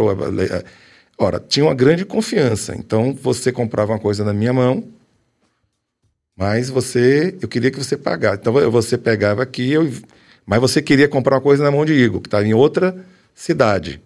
Você pagava para mim, eu emitia uma nota. Ele confiava. Porque uma nota promissória. Uma nota promissória. Foi assim que surgiu a ideia de nota promissória entre os próprios judeus. Por quê? E isso servia para os povos não judeus. Por quê? Porque tinha uma confiança intrínseca de um líder de uma comunidade, de um banqueiro de uma comunidade com outra. Então tem uma função social aí. Só que as, as grande, a grande massa da população continuou na miséria. E os nobres, muito nobres, muito ricos, depois surge a burguesia. Dentro desse processo histórico, os judeus estão ali e a função social cresce. Depois eles passam a também ter outras profissões burguesas, né? E tudo isso vai fazendo que essa ideia do, do, da perseguição. Sem falar que a perseguição era estimulada pelos nobres porque deviam dinheiro para os judeus. Hum. Então, ah, por exemplo. Matou o credor. Matou o credor, a, a, dívida morre. a dívida morre. Isso daí. Então você isso estimulava. Daí é, isso daí eu acho que conecta. A, questão. Né? Fica assim mais redondo é. você entender a justificativa. Tipo assim. Uma das. Uma, uma das, das, muitas. Uma é. das muitas. O deicídio que você falou era estimulado pela igreja. Olha, vamos fazer aqui. E os judeus mataram Jesus. E digamos o padre falando lá na Sexta-feira Santa em 1300. Todo mundo se danava com o judeu, ia lá, matava um, dois, três, quatro, cinco. No, quando os judeus foram expulsos da Inglaterra por volta do ano 1300 e passaram 400 anos expulsos da Inglaterra, os caras que pegaram mais de mil e tantos judeus, que botaram na sinagoga num período desse Sim. e queimou todo mundo vivo. Botou lá, pá, incendiou a sinagoga e pronto. Foi assim que depois disso o rei da Inglaterra, até para evitar mais problemas, resolveu expulsar os judeus. Então, assim, tem a coisa da função social, tem a coisa do estigma, tem a coisa do credor que queria roubar as coisas, é, parar. Tem a culpabilização, que é uma estrutura, é um, é um fenômeno que até hoje a gente vê, né? Você culpabiliza um determinado grupo social pelas mazelas Sim. sociais, né? Isso que o professor, que é historiador, pode explicar isso muito melhor do que eu. E essa, essa, essas figuras todas foram é, muito utilizadas por Hitler e pelos nazistas porque a Alemanha vivia o período pós Primeira Guerra Mundial em que ela foi muito empobrecida, muito humilhada e tinha um grande é, eu me lembro, eu já vi aquela, aquela figurinha do, do, do pessoal com um carrinho de mão, é, com dinheiro, cheio de dinheiro para ir comprar é, pão. A né? hiperinflação. A hiperinflação, a pobreza. E aí a ideia de que os judeus eram donos dos bancos, Isso. eram os. Você recupera as velhas coisas que tem na cultura, né? Se você, por exemplo, olhar o livro que tem, foi lançado pela editora, se eu não me engano, acompanhando as letras, é... Os Contos de Grimm. Aí eu estava lá lendo e minha filha falou assim: ah, pai, tem aqui um, um, conto chamado O Mal Judeu. Um negócio escrito 1800 e pouco, coletado no, do folclore alemão. Então, se assim, você tem toda essa coisa implantada, você usa um grupo como bode expiatório, era uma época de grande polarização política os bolcheviques tinham acabado ali de tomar o poder na Rússia. É. Muitos deles eram judeus, por exemplo, Trotsky. assassinado. Kizar assassinado. Então é. você vai fermentando tudo isso. Na, na Alemanha é um fenômeno muito interessante porque causou estarrecimento, porque a Alemanha era o país mais dito mais civilizado tal. E progressista. Progressista. Progressi no sentido, inclusive, sexual. Se você é. pegar, por exemplo, é, tem um documentário muito bom chamado Cabaré Eldorado. Sim, eu assisti. Prim... Você assistiu? Assisti. As primeiras cirurgias, qual é o nome que dá? Cirurgia de, de, de ressignificação, ressignificação sexual. É. Elas ocorreram em Berlim. Isso. Antes da, da, da, Primeira Guerra, da Segunda Guerra da segunda mundial. mundial. E é interessante trazer essa questão do Holocausto, porque quando Hitler se consolida, tinha a Gestapo. A Gestapo era um braço tão forte dos nazistas que o líder era homossexual e chegaram a ter 5 milhões mas de a, filiados. Mas a Gestapo não é a, poli a polícia? polícia é a polícia, é a polícia, mas entenda. A polícia política. A polícia política. É sempre o braço mais mas forte. Mas tem, tem a polícia e tem a uma outra polícia que é a SS, que é a é. tropa de assalto. Isso. O que foi aconteceu? Começaram a conspirar, começaram a chegar, isso é retratado num documentário chamado Círculo do Mal, que é fantástico. Sim. Você vê que só tem psicopata entre os nazistas. É. E aí falam, o líder da Gestapo vai tomar a qualquer momento o poder, Hitler. E aí, para justificar, era o braço direito de Hitler, para justificar a perseguição, veio com a ideia da homossexualidade, que era a ideia do ismo, a ideia da patologia, a questão é. da doença, aí vem a ideia da perversão e tudo mais. Degenerada, e aí, por que a gente entra na questão do Holocausto? Porque aí vem a questão do leste europeu que o senhor trouxe. Quando Hitler ele invade a União Soviética e quebra o pacto de não agressão, ali em 41, ele pega a Operação Barbarossa e quase conquistou a União Soviética. Se tivesse Pô. conquistado, inclusive, a União Soviética, Adeus. já era. Porque Churchill não ia segurar Não sozinho a barra, ia ficar os Estados Unidos sozinho contra um mundo dominado pelo nazifascismo e, e pelo de guerra, imperialismo né? japonês. E aí vem o quê? A SS. E o líder da SS era um psicopata. E o que é que Hitler faz? Extermine todos os judeus do leste europeu. Para você ter uma ideia, são números de, de pesquisa, o senhor pode até me corrigir, doutor, morreram dois terços, dois terços dos judeus Europeus. da- europeus. Isso. Porque eu trouxe um levantamento no, que pode ter sido mal entendido para aquelas pessoas que pegam no, no decorrer do processo podcast, que existem negacionistas. Tem pessoas que negam o Holocausto. Várias pessoas. Se você colocar no Google, vai procurar livros. Claro, Tem tá. livros sobre isso. Tem Tem livros um sobre livro isso. E filme. E, e filmes sobre isso. Mas a questão é a seguinte: o Holocausto aconteceu. Milhões e milhões de judeus morreram. Tem uma figura, nós estávamos conversando aqui, brasileira, que foi fundamental, salvou muitas vidas, que foi o Souza Dantas, o embaixador francês, o embaixador brasileiro na França. Foi uma figura fantástica nesse sentido, de pegar muitas crianças órfãs, já tinham perdido toda a sua família. Jogavam aqui, num, pegavam uma embarcação, um navio, chegava aqui no porto, alguém adotava, ou ia. Então, assim, é um período triste da história, um período que aconteceu. É, o, que- é, é até interessante porque eu, eu, eu queria aproveitar um pouquinho disso aí e ligar essa questão do Holocausto, que a gente chama de Shoah, e eu vou explicar o porquê. Holocausto é o nome grego para um sacrifício que você fazia no templo antigo em Jerusalém, e depois é que você queimava tudo, holos todos e causto queimar. Então Você fazia um sacrifício, digamos, um- naquela época tinha sacrifícios de animais, e você queimava o animal todo. Então, lá ainda antes da destruição do templo. Isso era o Holocausto, que foi o nome que foi traduzido para o grego como Holocausto. O templo que virou o Muro das Lamentações. Isso, que tem lá aquele só, só sobrou aquele muro, que é o muro é, conhecido como o Muro das Limitações, né? O muro ocidental também é conhecido. Quando você fala, aquela mortandade não foi um sacrifício. Né? Então a gente chama de Shoah, que quer dizer destruição. Então quando aconteceu essa destruição, que é conhecido como também, principalmente aqui no Ocidente, como o Holocausto, ele teve todas essas razões, mas não foi só pelos militares. É, temos muitos registros. Então, assim, os números, como é que a gente sabe que foram 6 milhões? Eu gosto muito de um trecho que é baseado na biografia do promotor-chefe dos processos de Nuremberg. E Tribunal de Nuremberg. do Tribunal de Nuremberg.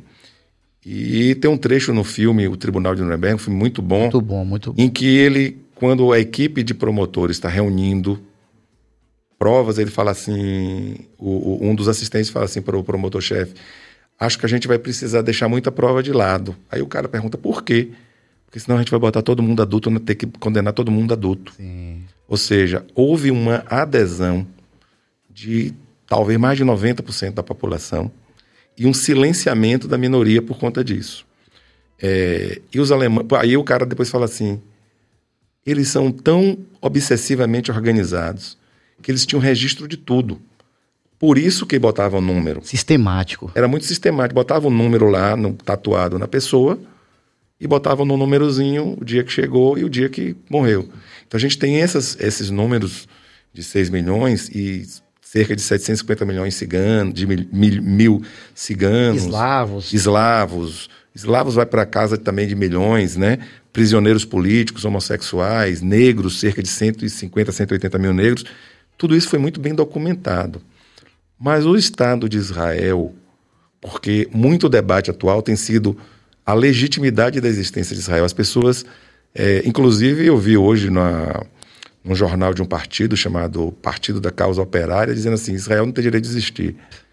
Né? Então, é, o- o- esse partido, inclusive, é stalinista. Eu não quero trazer a polarização política para o tema. Certo. Mas aí já é uma, é uma coisa, inclusive, que é uma, que é uma negação da existência de um país soberano. E, inclusive, que é a única democracia do Oriente Médio. Agora, voltando para essa questão de- da Palestina e de Israel, vincula-se muito a questão do Holocausto e vem uma reparação histórica. Então, já que é um povo tão sofrido, vamos dar um Estado para esse povo. E aí vem a questão. Onde se fundou o Estado de Israel, uma parte significativa era de palestinos. E quando o senhor pega as guerras que ocorreram na Guerra Fria, Guerra dos Seis Dias, Guerra de Suez, você percebe que gradativamente os palestinos vão perdendo o quê? Território. Esse é o grande questionamento. Tanto que muitas pessoas vinculam isso. Poxa, o Estado de Israel. Eu trouxe até esse termo aqui. Eu, eu falei isso e falo na sala de aula, inclusive. Porque eu, eu coloco também, eu sou ser humano. Claro. Eu falo, gente, Israel surgiu e surgiu como uma base militar norte-americana no estreito do Mediterrâneo. Aí joga aquela energia, os meus ficam, é mesmo, professor? Então pronto. É, é, um, é um, olha, meu, eu gostaria muito de ouvir, Ótimo. até para poder desconstruir essa ideia. E é fruto do, do, do meu estudo. Pronto, beleza. Acho que tem algumas, algumas questões importantes que eu posso passar, inclusive, a fonte para vocês. Tá. Fontes, assim, a primeira coisa é a Palestina não é. é- havia uma, há uma, uma acusação, às vezes fala assim: essa coisa de uma terra, uma- um povo sem terra e uma terra sem povo.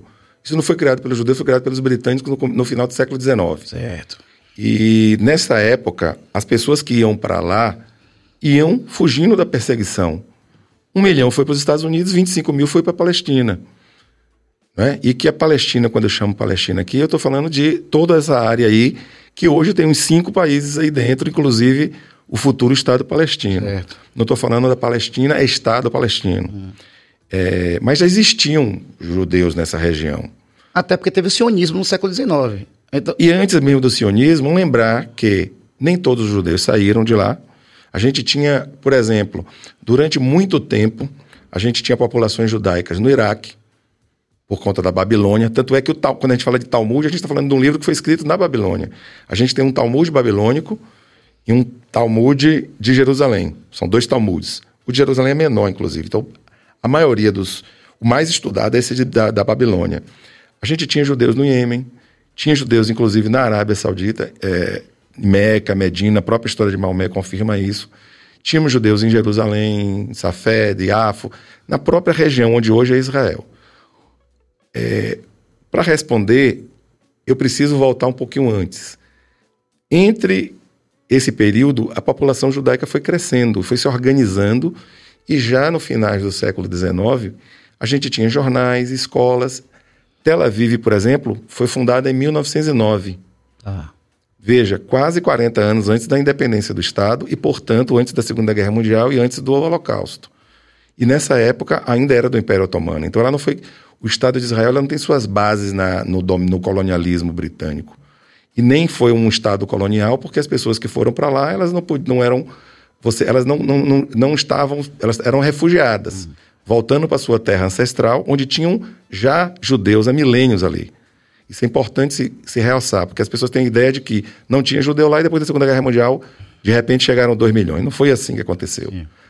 Em 1914, estava previsto uma conferência em- no Cairo para você fazer uma divisão de terras. Quando Estoura a Primeira Guerra Mundial. estoura a Primeira Guerra Mundial, os britânicos ficam com o domínio É palestino. a Conferência de Belfort. Tem um monte de confusão é, entre árabes e, palestin- e, e judeus, porque a maioria das terras dos novos imigrantes não foram tomadas, não houve deslocamento, foram compradas. Isso é um fato muito bem documentado.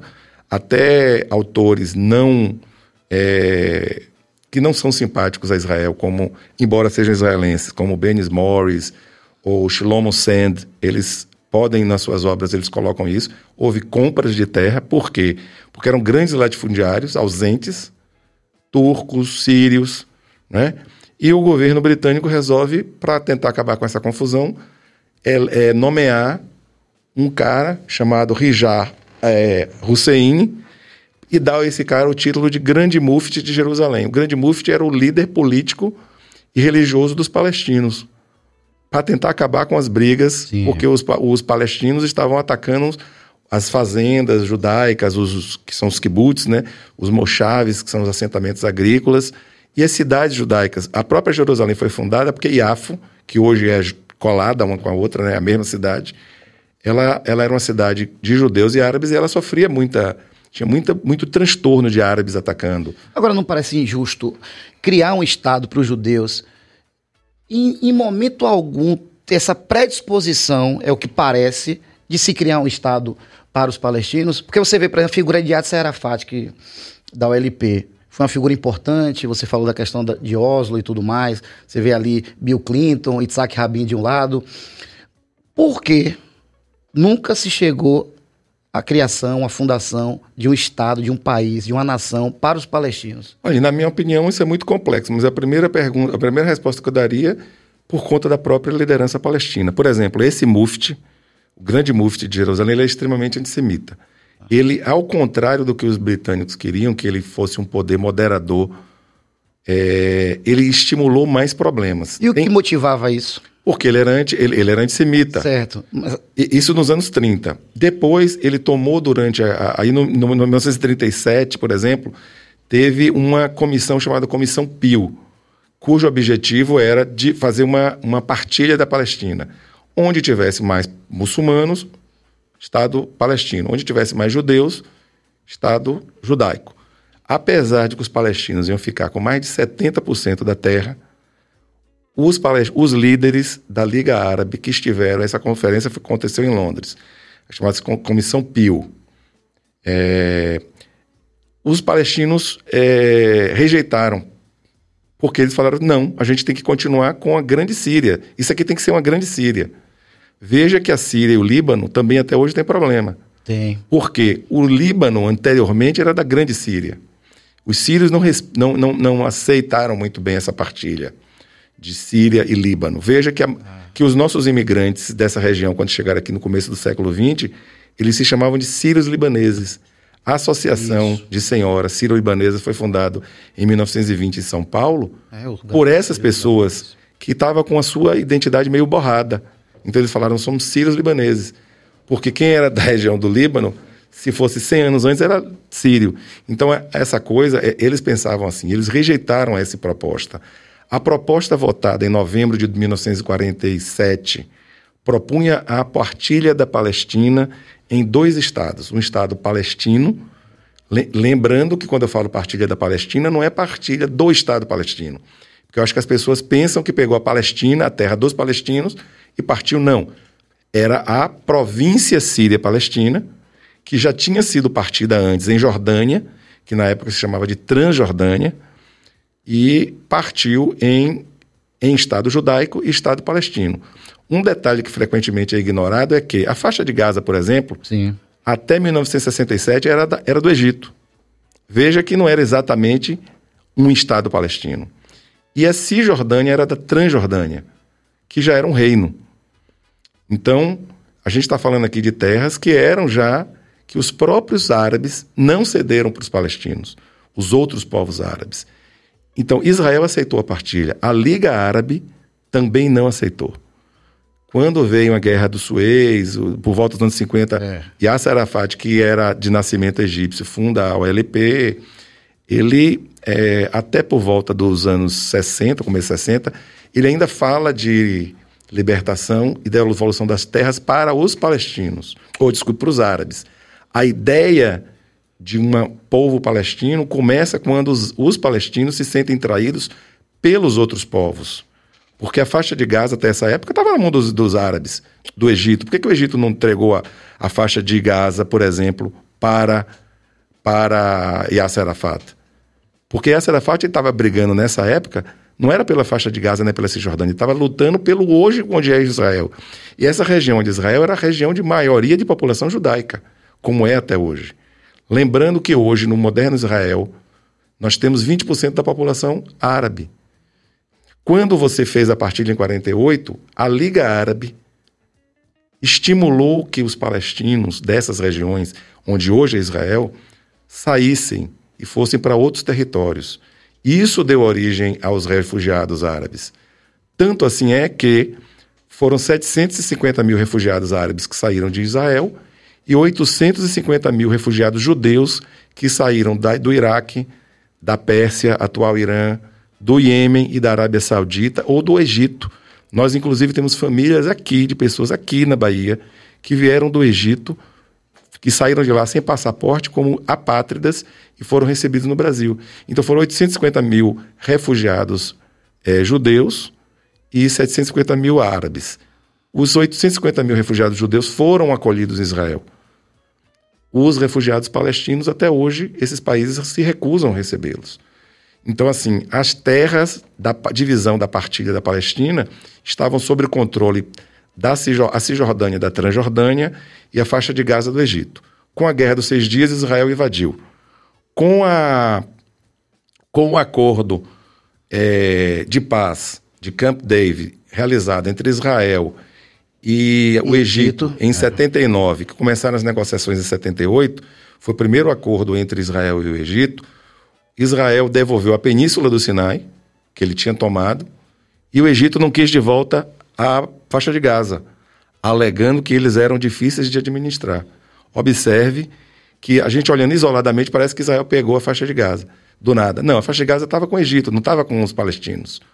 Os- O Egito dominava os palestinos até 67 e não deu nenhuma independência para eles. E a Transjordânia, que é a Cisjordânia, Israel capturou na, na, na guerra de- dos seis, dos seis dias e quando fez o acordo com a Jordânia em 1994, o rei Hussein da Jordânia recusou receber. Por que o rei eh, Hussein, que sempre propagou, isso é também bastante documentado, se recusou a receber a, a Cisjordânia de volta para a Jordânia? Porque quando o rei Hussein eh, Yasser Arafat abandonou o Egito, porque começou a ser visto como ameaça, e foi acolhido na Jordânia, aparentemente ele mudou de foco.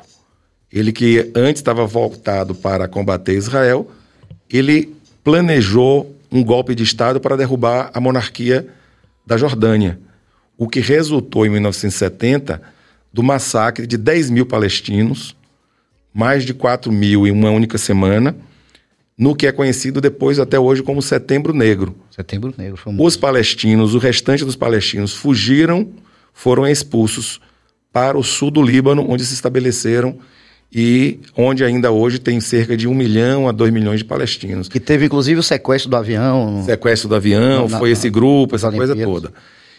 Quando você chega no Acordo de Oslo, que foi um acordo eh, em 93, mediado pela, por diplomatas noruegueses, que foi quase um ano de encontros secretos. Tem um livro, tem um filme muito interessante na HBO chamado Oslo, que retrata um pouquinho disso.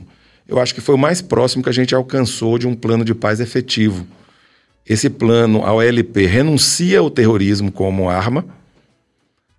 É, Israel se compromete a reconhecer uma autoridade palestina com funções de governo dura, para a Palestina, que é como é até hoje, e um plano de devolução progressivo de terras.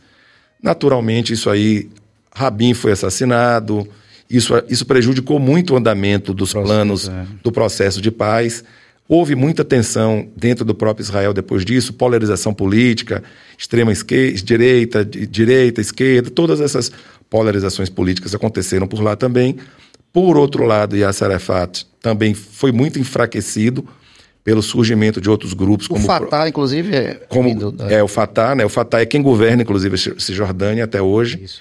Israel se compromete a reduzir e, e- e montar uma força policial dentro da Cisjordânia, o que inclusive existe. Mas de lá para cá a gente teve vários problemas, né? Agora você enxerga uma subserviência de Israel em relação aos Estados Unidos?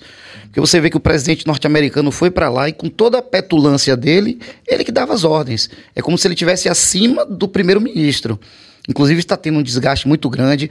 Há uma teoria que diz que a inteligência norte-americana havia dito que o Hamas invadiria, ele não deu, ele não deu atenção. É claro que são suposições. É. Então, existe realmente essa, existe esse desgaste da figura do, do líder hoje israelense, mas a pergunta é: você enxerga essa subserviência de Israel em relação aos Estados Unidos? É como se quem mandasse fosse os Estados Unidos? Até 1973, na, na Guerra do Yom Kippur, os Estados Unidos não eram um forte aliado americano, é, israelense. Certo. E a União Soviética, inclusive, é muito curioso porque na, na, na votação da partilha da Palestina, a União Soviética votou a favor da criação da partilha, porque ela, o Israel foi fundado por, é, por um grupo de esquerda, Ben Gurion, Golda Meir, esse, essa- esse pessoal todo era mais de esquerda. E eles viam uma, uma oportunidade de se estabelecer ali um foco Guerra Fria. de controle na Guerra Fria. E isso acabou não se efetivando, embora os governos fossem de esquerdas, mas era mais no modelo, digamos, dos esquerda nórdica, né? social-democrata, etc.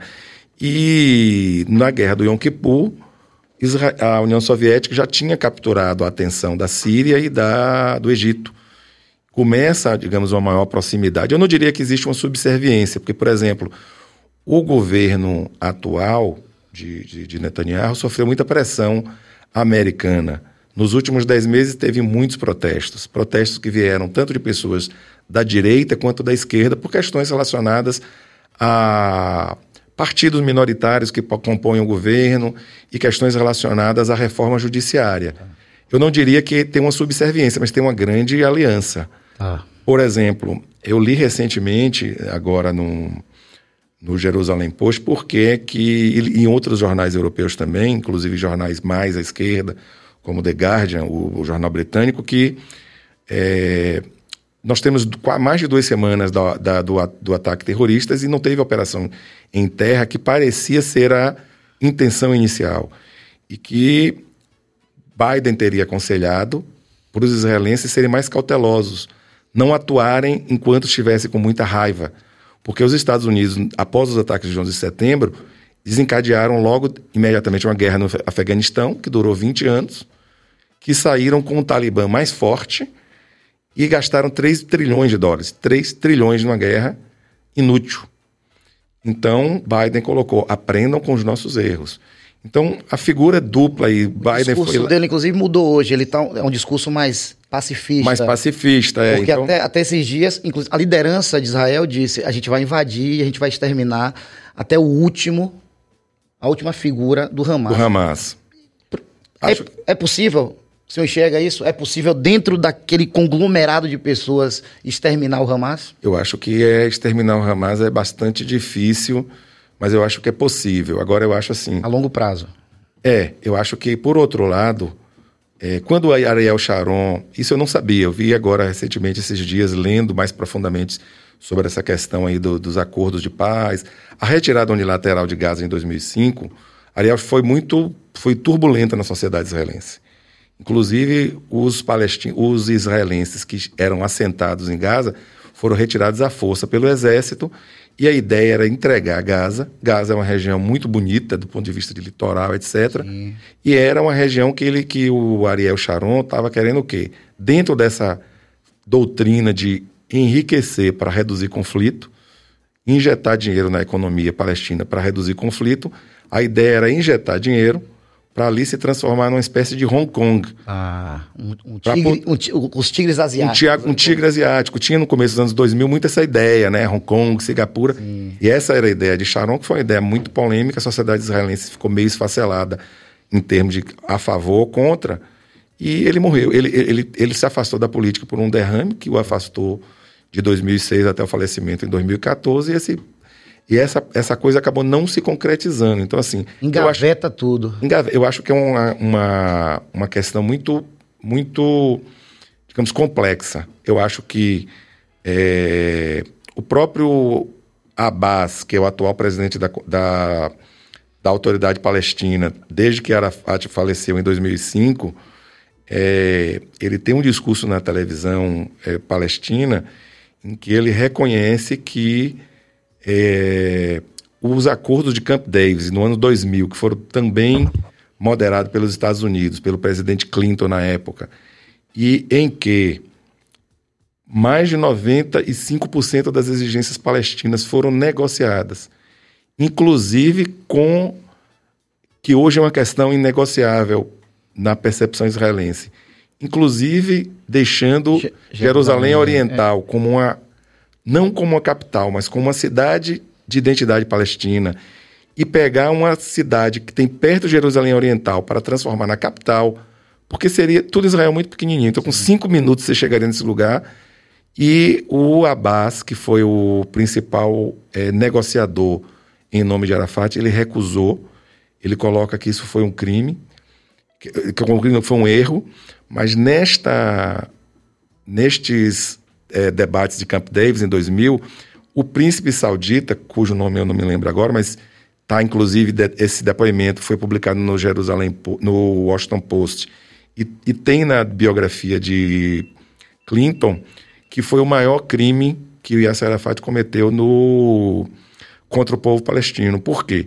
Porque no, mais de 95% das exigências, Israel, o governo era o governo de é, Ehud Barak, que concordou. E depois eu, assim, eu acho muito difícil alguém aceitar, por exemplo, a questão de Jerusalém Oriental hoje. Sim. Né? Assim, Parece sempre... que é um ponto realmente inegociável. Inegociável, é. Das duas partes. Das duas partes. Das duas partes. É esse, um impasse. Esse é um, impasse. É um impasse. Mas assim, se tivesse é, mantido a filosofia de Oslo, que era o quê? Vamos tentar negociar o máximo que a gente consegue e deixar pontos pendentes para reuniões futuras, eu acho que talvez esses conflitos que a gente está testemunhando hoje talvez não existissem. Então, é, você falou da, de Oslo. É, o que é que você poderia repetir? Quais seriam os pontos? Você diz assim que seria o que você acredita que mais chegaria perto de uma de pacificar aquela região.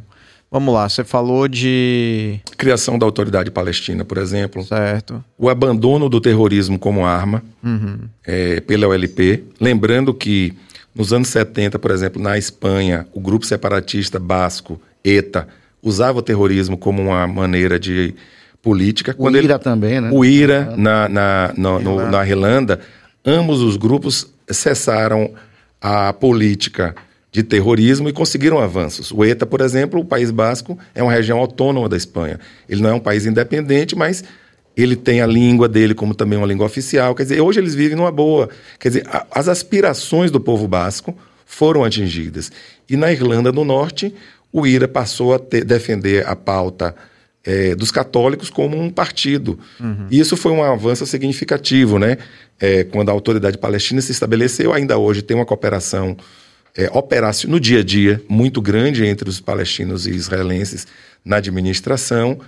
Existia um plano de devolução progressiva de todos os territórios ocupados, salvo algumas regiões. Ocupados por Israel. É, ocupados na guerra de 67, né, os chamados territórios internacionalmente territórios ocupados, esses territórios é, que só existem na Cisjordânia, Gaza já foi devolvida pela autoridade palestina em, desde 2005, e discussão sobre as questões da. da ficou para discutir posteriormente Jerusalém Oriental. Uhum. Jerusalém que Oriental. era o ponto mais difícil. Difícil, que foi cedido pelos acordos de Oslo, não completamente como os palestinos queriam, mas seria uma cidade de dupla, digamos, de dupla controle, um controle é, de controle operacional do dia a dia palestino e soberania israelense e construiria uma numa vila que não me, que me foge o nome agora uma capital palestina que num subúrbio de Jerusalém, tipo assim, no subúrbio de Jerusalém. Uhum. Então isso foi assim, eu acho que, que atenderia muito das aspirações. E foi, acho que, um dos esforços maiores que eu percebo, assim, que o lado israelense fez. Acho que os, o acordo de Oslo, para mim, ele é muito simbólico, porque houve esforços das duas partes. E por que você acha que hoje não, não se retoma essa conversa? Eu acho que isso vai ser fundamental depois da. Digamos, não adianta tirar o Hamas e não fazer um plano para Gaza. Sempre que você deixa um vácuo de poder. Surge outro, né? Surge outro. E às vezes então, é, é mais fundamentalista, né? Mais fundamentalista. A tendência é ser mais fundamentalista. Então, a tende... eu acho que um projetos é, de reforçar o papel da autoridade palestina. Eu digo porque o papel da autoridade palestina, porque embora a autoridade palestina tenha erros, como por exemplo, indenizar terroristas ou terroristas presos, eles indenizam as famílias, então de certa maneira eles estimulam isso, né? Mas a, a cooperação econômica entre Israel e a autoridade palestina é, fez com que a, a, a, Palestina melhorasse muito nos últimos 30 anos, do ponto de vista social e econômico, né? Uhum. São 350 mil pessoas que cruzam para trabalhar e outros tantos que cruzam para estudar. E como é o clima disso, doutor Rogério?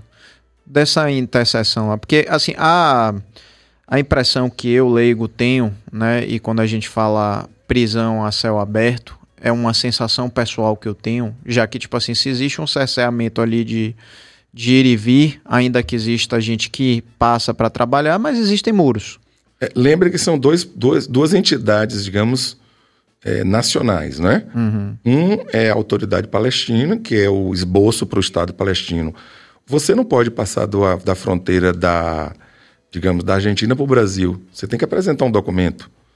O que existe, os muros existem devido aos ataques terroristas que foram criados na segunda intifada, que foi um dos fatores que também boicotou Oslo, os acordos de Oslo. Do lado palestino, esse foi o, o- a polarização política em Israel foi um obstáculo e por outro lado, os ataques terroristas que, que aconteceram aí entre até mais ou menos o ano de 2005 e a ser o muro da Palestina na Cisjordânia e a cerca em Gaza reduziram brutalmente. Né? Você tinha explosões muito frequentes nos anos 90 e no início dos anos 2000, diariamente. Explosões em ônibus, lanchonetes, boates, etc. Tanto é que virou até Isso um... praticamente acabou. né? Tanto que vir, é, faixa de Gaza virou até um virou até uma uma expressão para você designar um lugar perigoso. Perigoso né? e caótico, Tipo assim, né? caótico. É. Caótico e que existe ataque o tempo inteiro. Zonas assim, conflitosas do mundo. é, exato. Você falava assim, né? Por exemplo, rapaz, não vá ali não, porque rapaz, ali é que nem faixa de Gaza. É, né? exatamente. É. E- Isso, eu acho que isso aí ficou sobretudo por conta de quando o Fatah perdeu a autoridade. Quando até a ocupação israelense em 2005, quando os israelenses retiraram suas forças e entregaram a- a- o governo para a autoridade palestina, não se tinha exatamente essa expressão. Essa expressão surgiu de, de 2005 para cá. É porque a gente vai incorporando na cultura e hoje nossa velocidade é muito grande, né? E foi quando o Hamas entrou. Você não tem assim, pô, não vai falar não que lá é a faixa é a Cisjordânia. A gente É, não usa essa expressão, não usa porque o Fatah consegue muito mais controle cá. Embora, naturalmente, não esteja, ela está muito mais enfraquecida por outros grupos rivais. Mas, assim, é, eu acho que numa questão de uma prisão a céu aberto, porque você tem essa saída por Israel. A minha, o meu Tem a questionamento saída também para o Egito, né? que o Egito mantém fechada Mantém a grande fechada. maior parte do tempo. Sendo que o Hamas, a origem é egípcia. A origem egípcia, a doutrina da, da Irmandade Muçulmana, Isso. Que Que, é- tomou o poder na, Primavera Árabe. na né? Primavera Árabe, Quando- e instalou uma teocracia também. cai. Exatamente, cai. É uma situação foi muito curiosa, porque de repente um governo eleito popularmente tem um golpe, mas o governo era teocrático, quer dizer, e inclusive estava no programa da Primavera Árabe, diz- é, rompeu o acordo com Israel. Quer dizer, a gente ia ter muito mais conflitos ainda. Então a Irmandade Muçulmana, ela tem uma questão que é a teocracia. E no mundo moderno, tem que haver uma, uma separação entre a religião e o Estado, né? Isso é o que modernamente a gente conseguiu, porque se você adota uma religião Veja, em Israel. Israel é um Estado judeu, mas é um Estado laico. Você tem as religiões não ju- judias, elas podem eh, ser praticadas. A religião Bahá'í, por exemplo, a religião persa, se instalou em Israel desde antes do, do Estado de Israel, por volta de 1900, no começo do século XX. Por quê? Porque eles eram perseguidos na Pérsia. E a Pérsia é islâmica. O próprio muçulmanismo ele é extensamente é, praticado, inclusive a soberania da- do muro, do, do, do monte do templo, está na mão dos jordanianos. Agora, doutor, você que traz essa ideia do- da, teocracia, a gente pensa muito em- no Irã, que é um, um país forte, representativo naquela região, e a gente vem até para a questão do livro de Enoque, que tem- é, é apocalíptico, é profético e tudo mais. Inclusive, no livro de Enoque, traba- trabalha muito essa ideia de que uma guerra surgirá, e nessa guerra, quando você pega as nomenclaturas do passado e traz para a geopolítica atual, vem a Rússia, vem o Irã, vem a Síria, países que podem se articular contra Israel. Senhor, diante do estudo que eu vejo que tem muito fundamento, você entende que nós estamos na iminência de uma terceira guerra mundial, de, de algo não mais localizado, algo que, que saia dali do Estreito Mediterrâneo e, e a coisa se torne. Você que feda, né? Que o negócio feda pra todo mundo. Só vou pedir uma coisinha, depois, é, porque eu tava muito. É uma coisa que eu não sabia que em Israel, é, a- na sua maioria, é de judeus. 70%. É, inclusive, tem um empresário con- conhecido mundialmente que estava no Brasil quando aconteceu. Ele disse: Eu sou de Israel e sou palestino. Eu, para mim, me causou. e, Inclusive, a família dele está lá em Israel. E- então, significa que existem outras. é, religiões também, como aqui no, como se fosse aqui no Brasil, mas a, a que predomina 70%, da, 70 e poucos por cento, 75% mais ou menos da população é, é, é judia. né? Por volta de 21% é árabe israelense. desses árabes israelenses são palestinos. São palestinos que têm cidadania israelense, mas etnicamente são palestinos. É... E os palestinos são multiétnicos. O, os, o palestino. Então, a confusão também está é, muito aí. É que é muito, por exemplo, o palestino da Cisjordânia, ele é diferente. Até o, o árabe, de, o, o, da, o do Gaza, o árabe é do Egito. O sotaque, as expressões. O da Cisjordânia é o árabe da, do Líbano, da Síria. Então é como você falou, tem uma certa Até coisa. a fisiologia. Até, é. Que a gente não consegue enxergar, mas. Sim, tem toda essa coisa aí já. De, também tem cultural. essa. Cultural. 21% dos israelenses são árabes. Uma parte cristã, que tem árabe cristão, por exemplo, no Líbano não tinha muito, né? É. A gente tem uma porção de. A gente tem mais libaneses aqui, considerando pessoas até terceira geração, do que no Líbano. Tem cerca de 12 milhões de, de descendentes de libaneses no aqui Brasil. Aqui na Bahia aqui, é, muito tem uma, né? E aqui na Bahia tem uma colônia libanesa muito forte. Muito e forte. muito cristã. E muito cristã. E cristã, são cristãos maronitas. É, esses árabes israelenses, que são de origem palestina, eles estão inseridos na, na na sociedade israelense. Nós temos juiz na Suprema Corte, que é árabe, palestino, de origem palestina, diretores de hospitais, médicos, enfermeiros, jornalistas, membros do exército, como temos também druso, que é uma outra, uma outra etnia que tem lá no Oriente, que tem, é muito naquela região ali que tem uma, que são muito próximos do, do, do, da etnia árabe, né? Porque somos primos, né? Os judeus são semitas, Sim. os árabes são semitas, os drusos são semitas. Somos todos primos lá da história de Ismael e, e Isaac. Isaac. Então, assim, nós temos professores universitários, temos lideranças, instituições, inclusive instituições palestinas. Eu estou me, me, fugindo do nome agora. De um, tem um, um especialista, ele fez até uma live aqui para o Brasil na semana passada, que ele é um grande estudioso é palestino e ele é de Gaza, mas ele tá, a instituição dele é sediada em Jerusalém. Ele é um grande, é, um grande crítico do Hamas. Ele é um grande lutador pela causa palestina, mas ele é um grande crítico do Hamas, justamente porque a gente sabe que o Hamas é, uma, é, um, é, um, é um grupo terrorista, teocrático, que vai destruir não apenas os judeus, mas que quer também mass, é, massacrar mulheres, homossexuais e quem pensa diferente. Quer dizer, quem não é do Hamas, quem é do o muçulmano que é moderado ou que é secularizado, vai sofrer. E Israel é uma sociedade extremamente, é uma sociedade bastante é, ocidentalizada. Isso também traz um, um, grande problema. Um choque muito, um choque grande. muito é. grande, porque teve muitos judeus europeus nos últimos 200 anos que foram para lá, pessoas que passaram pelo iluminismo. Ah e os árabes não passaram por esse fenômeno. Tanto é que os próprios judeus que vieram, os refugiados judeus que vieram de países é, islâmicos, como a, o Irã, o Iraque, eles estranharam muito quando eles chegaram em Israel na, nos primeiros anos, né? Eles vieram também apátridas e acabaram conseguindo chegar lá em Israel. Israel, então assim, é, é uma sociedade muito multicultural também. É uma sociedade, por exemplo, Jerusalém é a cidade com a maior proporção de casamentos LGBT por habitante uhum. no mundo. É o único lo local no Oriente Médio onde você tem uma, uma parada LGBT é em Tel Aviv e em Jerusalém. No restante do Oriente Médio, isso é, isso é impensável. É, tanto que o universo é. paralelo lá do pai de Alok estava. Pois é. Que é um... Você tem mulheres. A mulher de Israel pode usar biquíni, enquanto tem outra ortodoxa que não quer usar. Você é tem... difícil pensar isso no Oriente Médio. Né? É, não, você não Ali, conseguia... geograficamente, no Oriente Médio. Isso. É, o Líbano foi o mais próximo que aconteceu com isso depois que o Hezbollah se estabeleceu lá e grupos mais fundamentalistas se estabeleceram lá nos anos 70.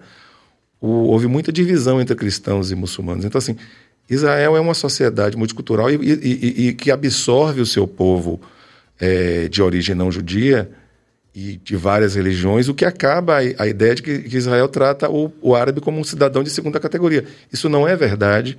Se você visitar Israel, você vai perceber isso. Se você olhar só o fato de você ter um juiz na segunda, na Suprema Corte, né? Por exemplo, é, o, o, quando teve aquele episódio polêmico na guerra no Líbano de Sabra e Shalita, em que os falangistas cristãos libaneses entraram num acampamento de palestinos e massacrou, o exército de Israel foi processado pela Suprema Corte. Por quê? Porque se encarou que, embora não tenha sido o exército de Israel que fez o problema, Israel tinha a guarda, digamos, porque estava invadindo o sul do Líbano, até que eles saíram, né? Foi percebido que Israel era autoridade, os exércitos de Israel era autoridade. Isso é impensável. Uhum. O que a gente vê é quando você tem um ataque terrorista, é, essas pessoas às vezes comemoram, né? Por exemplo, a gente teve ataque na França por antissemitismo, um ataque, uma, uma presidente de uma comunidade judaica em Detroit foi assassinada, foi assassinado dois judeus na China. Quer dizer, as pessoas simplesmente ultrapassam os limites, né? Então, Israel, o exército, como qualquer outra entidade, está submetido à lei. Uhum. Agora, uma, uma. Você não respondeu, acabou. É, Billy, você. Pum, vou dar um tiro em você. Um tiro? Meu amigo, isso aí é um corte para o resto maravilhoso, da Maravilhoso, O corte é maravilhoso, isso mas. Isso, eu com 50 anos, professor, sou amigo desse rapaz, eu não sabia disso. Para mim, na Israel só era. Ju, ju, Judeu. judeus. Não, sim. Eu acho que a maioria das pessoas só sabiam disso, né? Mas a, a questão que me deixou muito curioso da pergunta também aqui do professor, você acha que estamos à beira de uma terceira guerra mundial? Verdade, eu acabei não respondendo. Acho que a gente está com um risco enorme de uma guerra regional. E essa guerra regional vai atrair a, e é por esse motivo que é, eu acho que por esse motivo os americanos têm pedido muita cautela. Como você falou, tem sido um discurso mais pacifista. Agora, né? Agora, porque. De ontem para hoje. Porque o Líbano está bombardeando direto o norte de Israel, o Hezbollah, melhor dizendo. E Israel já falou que o, o Líbano ele vai assumir a responsabilidade. Ou seja, controle aí o seu, seu bulldog. E o Líbano é, um, é uma guerra de procuração do Irã. Se o, se o se Israel é, entrar em uma guerra com o Líbano, certamente o Irã vai entrar, os Estados Unidos vão entrar, aí a Rússia vai entrar, a China vai entrar, e a gente vive um momento em que a hegemonia americana está sendo posta em xeque pela China, né? Isso. Então eu acho que a gente, indiretamente, a gente não está a um passo, mas talvez a dois ou três passos de um conflito mundial, porque um conflito regional no Oriente Médio certamente vai atrair essas superpotências, né? Você vê que duas bases militares foram invadidas foram atacados, na Atacado. verdade, na Síria. Isso. E a Turquia correndo por fora, é. Oh, que, que, faz meio jogo duplo ali, né? É da OTAN, mas também é. apoia. Ó, aqui tem uma. Rubenick, nosso querido Rubenick, bota aqui, ó. Terceira guerra hoje acho muito impossível. Se fosse para ter uma terceira guerra, teria acontecido na guerra da Ucrânia. Vocês acreditam nisso? Eu não acredito nisso. A Ucrânia, você vê que o, o mundo ele não, ele não se preocupa tanto assim com a Ucrânia quanto com, mas, com, Oriente, com, com o Oriente Médio, com Israel. a questão é, é, eu acho que é muito mais inteligente não ter a terceira guerra. é. Se eu tiver a terceira guerra, acabou o mundo. Não vai ter, não vai ter aquela coisa de dizer não, vamos, não é, é não é mas são seres humanos. O ser, o ser humano é falho, Sim, é, é finito, é limitado. De bombas da, da, da Rússia e da, dos Estados Unidos não vai ter terceira guerra. Eu acredito piamente nisso. Eu acho que vai ter um conflito muito grande, mas terceira guerra mundial envolvendo o Brasil, envolvendo ah todo não. Não, não. Brasil. Brasil, que Brasil, é. Brasil é, é, é, foi pra, Brasil é, foi de escudo bombardeado e foi bombardeado e foi bombardeado para que entrasse na segunda, na, na segunda guerra é. mundial. O que eu tô falando é que vários países entraram na segunda guerra mundial. Sim. Hoje em dia a coisa é completamente diferente. O contexto é outro. O contexto é outro. Mas a história diferente. se repete. Se repete, quando os erros se repetem. Eu acho que o risco de guerra regional é, é real. Real. E, nem, e assim, sempre está existindo. Na África para o Sudão, agora surgiu é. o Sudão do Sul. Sim. Foi uma guerra civil que massacrou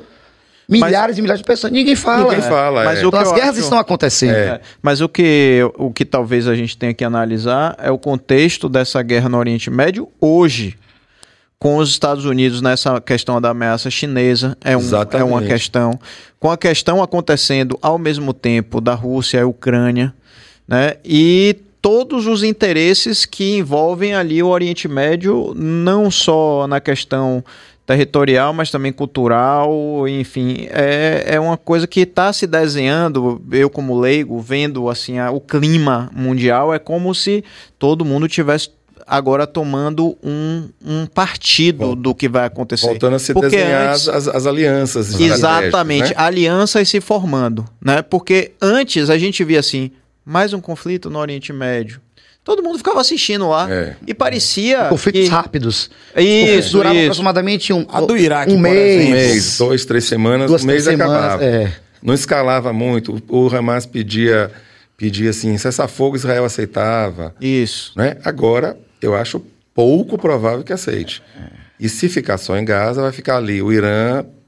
A gente sabe que o, o- o risco não está a um passo, mas a dois. Por quê? Uma guerra regional vai atrair a atenção da China por conta de- dessa hegemonia ameaçada há 15 ou 20 anos atrás, os Estados Unidos não tinha. Não tinha. é. Hoje tem. Agora todo essa- o império sucumbe. todo o império sucumbe. Então, o que acontece? Os Estados Unidos estão realmente num- numa crise econômica e, e a hegemonia militar era mais difícil dele perder. Então, eles, estão, eles vão precisar se colocar.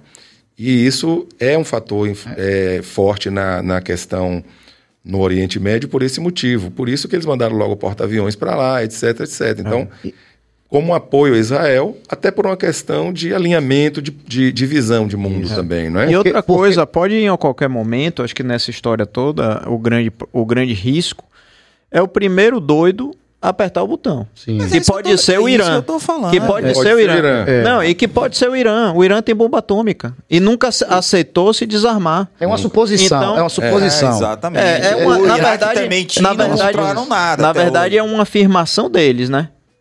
É, De, de ter bomba nuclear, não, eles, Não, porque teve, teve um Tem a processo de tecnologia, é, inclusive. tem a O tecnologia, no, a- a- enfim. os Estados Unidos e Iraque foi a- a- o Saddam tem aí viu que não, não- até hoje não apareceu Era nenhuma- arma não- química, que é, tinha que viu que não tinha nenhuma. Tinha né? nada, entendeu? O que eu acredito que seja, seja lógico, ó, se- vamos acabar o mundo, aí é uma coisa, vamos ter, mas ter guerra, uma terceira Mas ninguém guerra pensa mundial, nisso, eu Billy. que Billy. Ninguém Será? pensa nisso, velho. Ninguém pensa nisso. Aliás, na década, na década de 80, tem vários filmes falando sobre isso. Da- da- daí, mas faltou é, isso. Várias A vezes. crise dos né? mísseis, os três Isso. dias que abalaram me, o mundo. É, que me Pois faz, é, a- que, que me 62, faz é. sinceramente acreditar, 62. ter, ter mais fé ainda do que eu tenho. Porque eu penso assim, a pessoa pode ter sido Deus que segurou o dedo desses O Pedro, eu caras vou e não dizer, apertar o botão. se fosse Stalin, porque era Nikita Khrushchevsky, se fosse Stalin... Tinha mandado. Tinha mandado.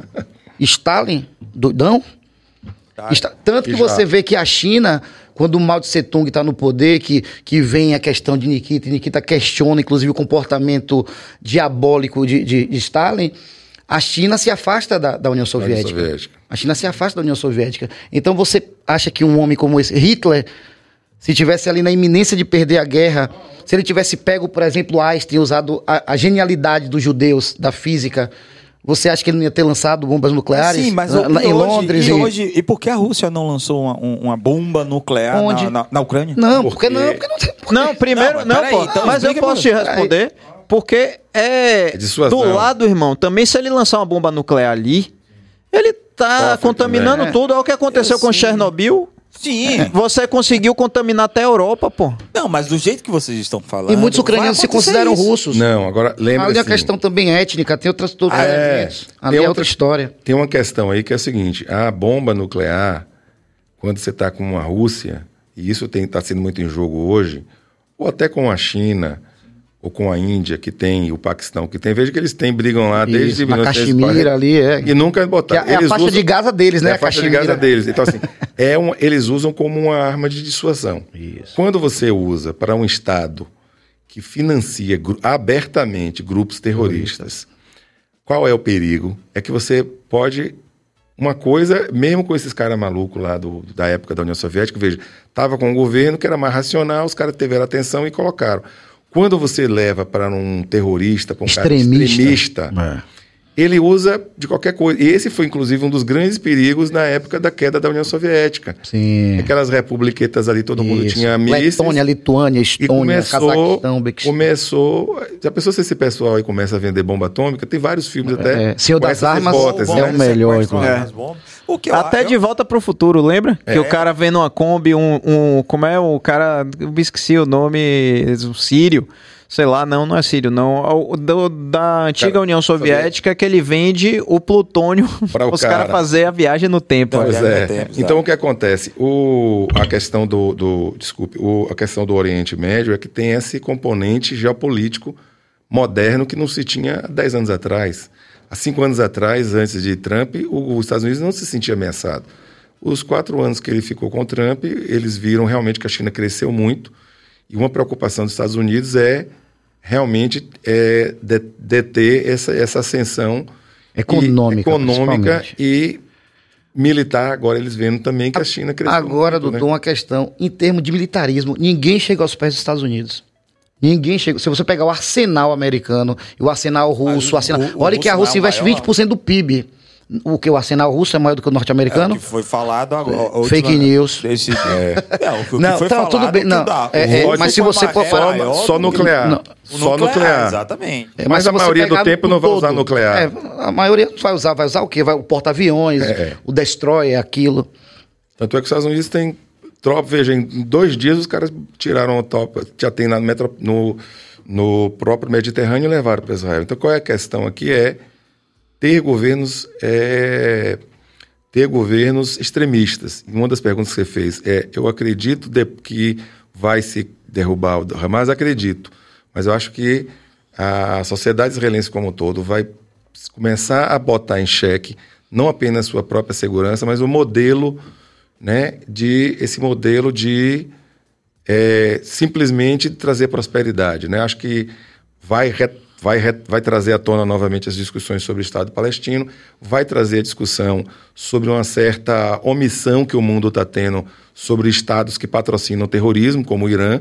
O Irã patrocinou os atentados terroristas na Argentina mais de 30 anos atrás. Tem várias evidências mostrando isso. E a Argentina, inclusive, não tomou também nenhuma providência tangível nesse sentido.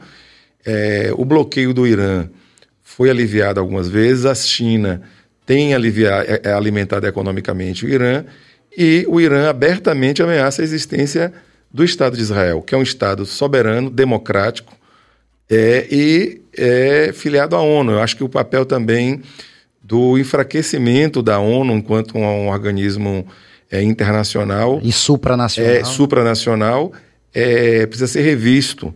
O presidente da ONU é, comentou ontem, de certa maneira, fazendo uma equivalência moral, que os atentados de Israel aconteceram também porque é, há- uma ocupação de 56 anos, quando Israel está fora de Gaza há 18 anos. E é, a história mostrou também que este modelo, uma história recente, que se conseguiu mais avanço com o abandono da, do, do, do terrorismo como arma, o próprio povo palestino ele ganhou dos acordos de Oslo mais, muito mais coisas, tanto do ponto de vista de bem-estar social, do que antes, quando simplesmente se faziam ataques terroristas, e os exemplos que vocês mesmos citaram na Europa, como ETA. É, Agora, doutor Rogério, a gente vê um, um crescimento muito grande do movimento pró-Palestina. E esses movimentos são, são reprimidos. Você vê, movimento em Londres, movimento em Madrid, movimento... Um movimento nos- no Capitólio, no né? Capitólio. E- Esses movimentos eles são reprimidos. E a mídia, eu queria entender do senhor, como é que você enxerga essa mídia ocidental? Que é uma mídia que, eu, quando eu pesquiso, que eu pego nessas emissoras daqui do Brasil e tudo mais, vou para os Estados Unidos, vou para Londres, eles, eles não se preocupam em falar sobre a origem do povo palestino. É sempre o judeu, é sempre a família do judeu, é sempre a história dos judeus. Fica parecendo, aos olhos do leigo, que é um processo de marginalização do palestino nesse processo. É, é o senhor como- enxerga isso? Você, Pedrão? É, eu entende? queria até também fazer uma pergunta em cima da sua. A gente te perguntar isso te incomoda? Não. É uma oportunidade, inclusive, porque a nossa percepção, e a gente consegue documentar muito bem, que é o contrário. É, a gente tem visto, já desde o primeiro dia, quando teve o, o, o ataque terrorista, já no primeiro, naquele mesmo dia, a gente já começou a ver assim: é, Israel sofre ataque. Muitos lugares não falavam ataque terrorista ou grupo terrorista. Ficava parecendo que Israel foi atacado pela Palestina. Israel foi atacado por um grupo terrorista. E muita mídia não fala isso. Hoje, por exemplo, é, o, o, ataque do hospital. Tá. O ataque do hospital, por exemplo, o Hamas divulgou que foi Israel. Isso. Todas as, as imagens, primeiras imagens que as forças de defesa de Israel colocaram mostravam o contrário. Depois, o próprio New York Times é, colocou que foi o, o governo, de, o, o, exército de Israel. Isso. Depois, CNN, todo mundo colocou isso. Depois, a, primeiro, a, a AFP, a Agência France Press, fez análise independente de imagem e viu que o foguete saiu da própria proximidade do hospital. Depois tem imagens de satélites antes e depois com mostrando perto do hospital. É, a CNN também fez análises independentes. O New York Times também. Agora a Associated Press. A maioria das pessoas, se você perguntar, ainda vão dizer que o, quem destruiu o hospital foi, foi Israel. Agora, com relação ao hospital, em relação ao hospital, o governo de Israel pediu que isolasse o hospital duas vezes. Inclusive, foi ao, li a matéria hoje. Claro que a gente tem que tomar muito cuidado com relação a essa reprodução, que duas vezes Israel disse: evacuem o hospital. Médicos Sem Fronteira, inclusive, disseram que o hospital estava na iminência de ser atacado por Israel. Mas as análises das imagens feitas por órgãos, como por exemplo o New York Times, é um jornal francamente anti-Israel. O número de, de, de, de, reportagens é bastante anti-sionistas é muito grande. Hum. É o, o, veículo, por exemplo, que é, hoje reconhece que não foi Israel, análise independente deles. A, a, a agência France Press também tem mais de cinco dias que já, já identificou em análises independentes que também não, não veio de Israel. O, governo de Israel, a Força Aérea, a, as Forças de Defesa de Israel liberou imagens de satélites mostrando, que foi uma das exigências que todo mundo falou assim, se foi assim, por que, que não mostra imagens de satélites? Mostrando antes e depois mostrando na proximidade do, do, do, do hospital, é, mostrando que o míssil veio do próprio... De dentro, é, né? De dentro. Lembrando que não foi do Hamas, foi da Jihad Islâmica. Da Jihad Islâmica Palestina. É, Palestina. tem uma outra Jihad Islâmica. Que é, é, exato, a Jihad Islâmica Palestina. Então, assim, é muito triste que isso aconteça. Agora, é, é muito frequente também que eles utilizem é, escolas e hospitais como locais de, de abrigo de armas. Há alguns anos atrás teve, por exemplo, uma acusação de que Israel tinha atacado uma escola da ONU. Hum. E depois foi visto que foi explosão porque eles tinham é, usavam a escola como armazém, como, paiol, armazém, né? como paiol. paiol. Agora, então eu acho qualquer... assim, para voltar à sua pergunta, eu acho que a mídia, de um modo geral, ela é bastante é, tendenciosa, tendenciosa, não a defender os palestinos, mas a acusar os judeus, como parte da, não é que ela queira defender o palestino. Você enxerga isso, Pedro? Eu acho que existe uma polarização, velho. Hum. Também nisso. Por exemplo, tem grupos de comunicação que na minha opinião, até pelo assim pela sutileza do linguajar, né? Falar o terrorista, é, combatente, combatente, tal. Nessas entrelinhas, né? Alguém um pouco mais atento percebe que existe um, um partido ali. Alguém está tomando partido de um lado ou do outro. Mas eu vou dizer que e eu vezes, sinto dos dois lados. Eu sinto que às vezes até, é até ignorância de quem está redigindo ali a mas, matéria, aí, mas na ignorância. Do, do, o, o, o, a, a, ideia do que seja um combatente. É, mas deixa eu te falar, e mesmo na ignorância, é o que a gente está falando. É a pessoa assumir um partido na ignorância. Sim. Mas eu não acho que seja à toa. Eu no, não acho no... que necessariamente é porque eles sejam pró-palestino. Eu acho que a mídia, de um modo geral, ela é antissemita. Mas de forma geral, a maioria, você acredita, doutor? Não sei se a maioria, mas a gente percebe muito isso. A gente percebe muito isso pela rapidez por exemplo, eu dei o exemplo do hospital porque a gente acredita em uma fonte, até os números, Sim. 4 mil mortos, não sei quantos mil mortos. sei quantos- A, a velocidade de número de mortos é desproporcional a. Eu até acho que poderia ser se tivesse tendo uma incursão terrestre. Mas esses números estão sendo fornecidos pelo, pelo, pelo governo de Gaza, de- que é Hamas. É. Agora eu tenho um- muitas reservas. Com certeza eu não tô, isso. eu não tô de certo não tô de modo algum menosprezando o a dor ou o sofrimento do povo palestino. Somos primos e queremos viver em paz. O que eu estou colocando aqui é contra o Hamas, contra esse governo que oprime o próprio palestino e que tem a intenção de destruir os judeus, não apenas em Israel, destruir o Estado de Israel e os judeus em qualquer parte do mundo. E que, inclusive, bloqueia, bloqueou a retirada dos civis para o sul, do mesmo jogo. Corredor mesmo- humanitário. o corredor humanitário. Tanto é que eu li hoje que Israel, inclusive, postergou por mais algum tempo a ação terrestre, justamente para que esse corredor humanitário pudesse ser restabelecido e que pudesse se esvaziar. Mas um grande questionamento é que esses palestinos do norte, eles não têm condições de ir para o sul. Eles não têm dinheiro, eles não têm moradia, eles não vão ter uma assistência, eles não vão ter um abrigo. Vamos pra lá dormir ao relento, né? É, então eu Egito. saio, da- eu saio daqui do norte da, da- de Salvador, eu vou para o sul de Salvador. Eu vou, eu vou, eu vou para um, quem é que Imagine um receber? alguém bem pobre que Lauro não tem de- como pagar uma pousada, não tem um parente morando isso. lá e vai pra lá. Mas Lauro de Freitas é seu irmão. É isso que ia acontecer. O que a gente está colocando aqui é que Israel recebeu 850 mil refugiados judeus no período que Israel, Israel começou a ser considerado a ser um país rico dos anos 90 para cá. Estou falando aqui de 1948, 1950, 52, quando, isso eu li na biografia, por exemplo, de Ben Gurion, às vezes eles dispensavam as pessoas do exército, porque não tinha o que comer. Se ele deixasse o cara servir naquele tempo, então eles encurtavam. Porque era um país extremamente pobre e que recebia ajuda dos judeus da diáspora Agora, para se sustentar e mesmo assim absorver o seu povo.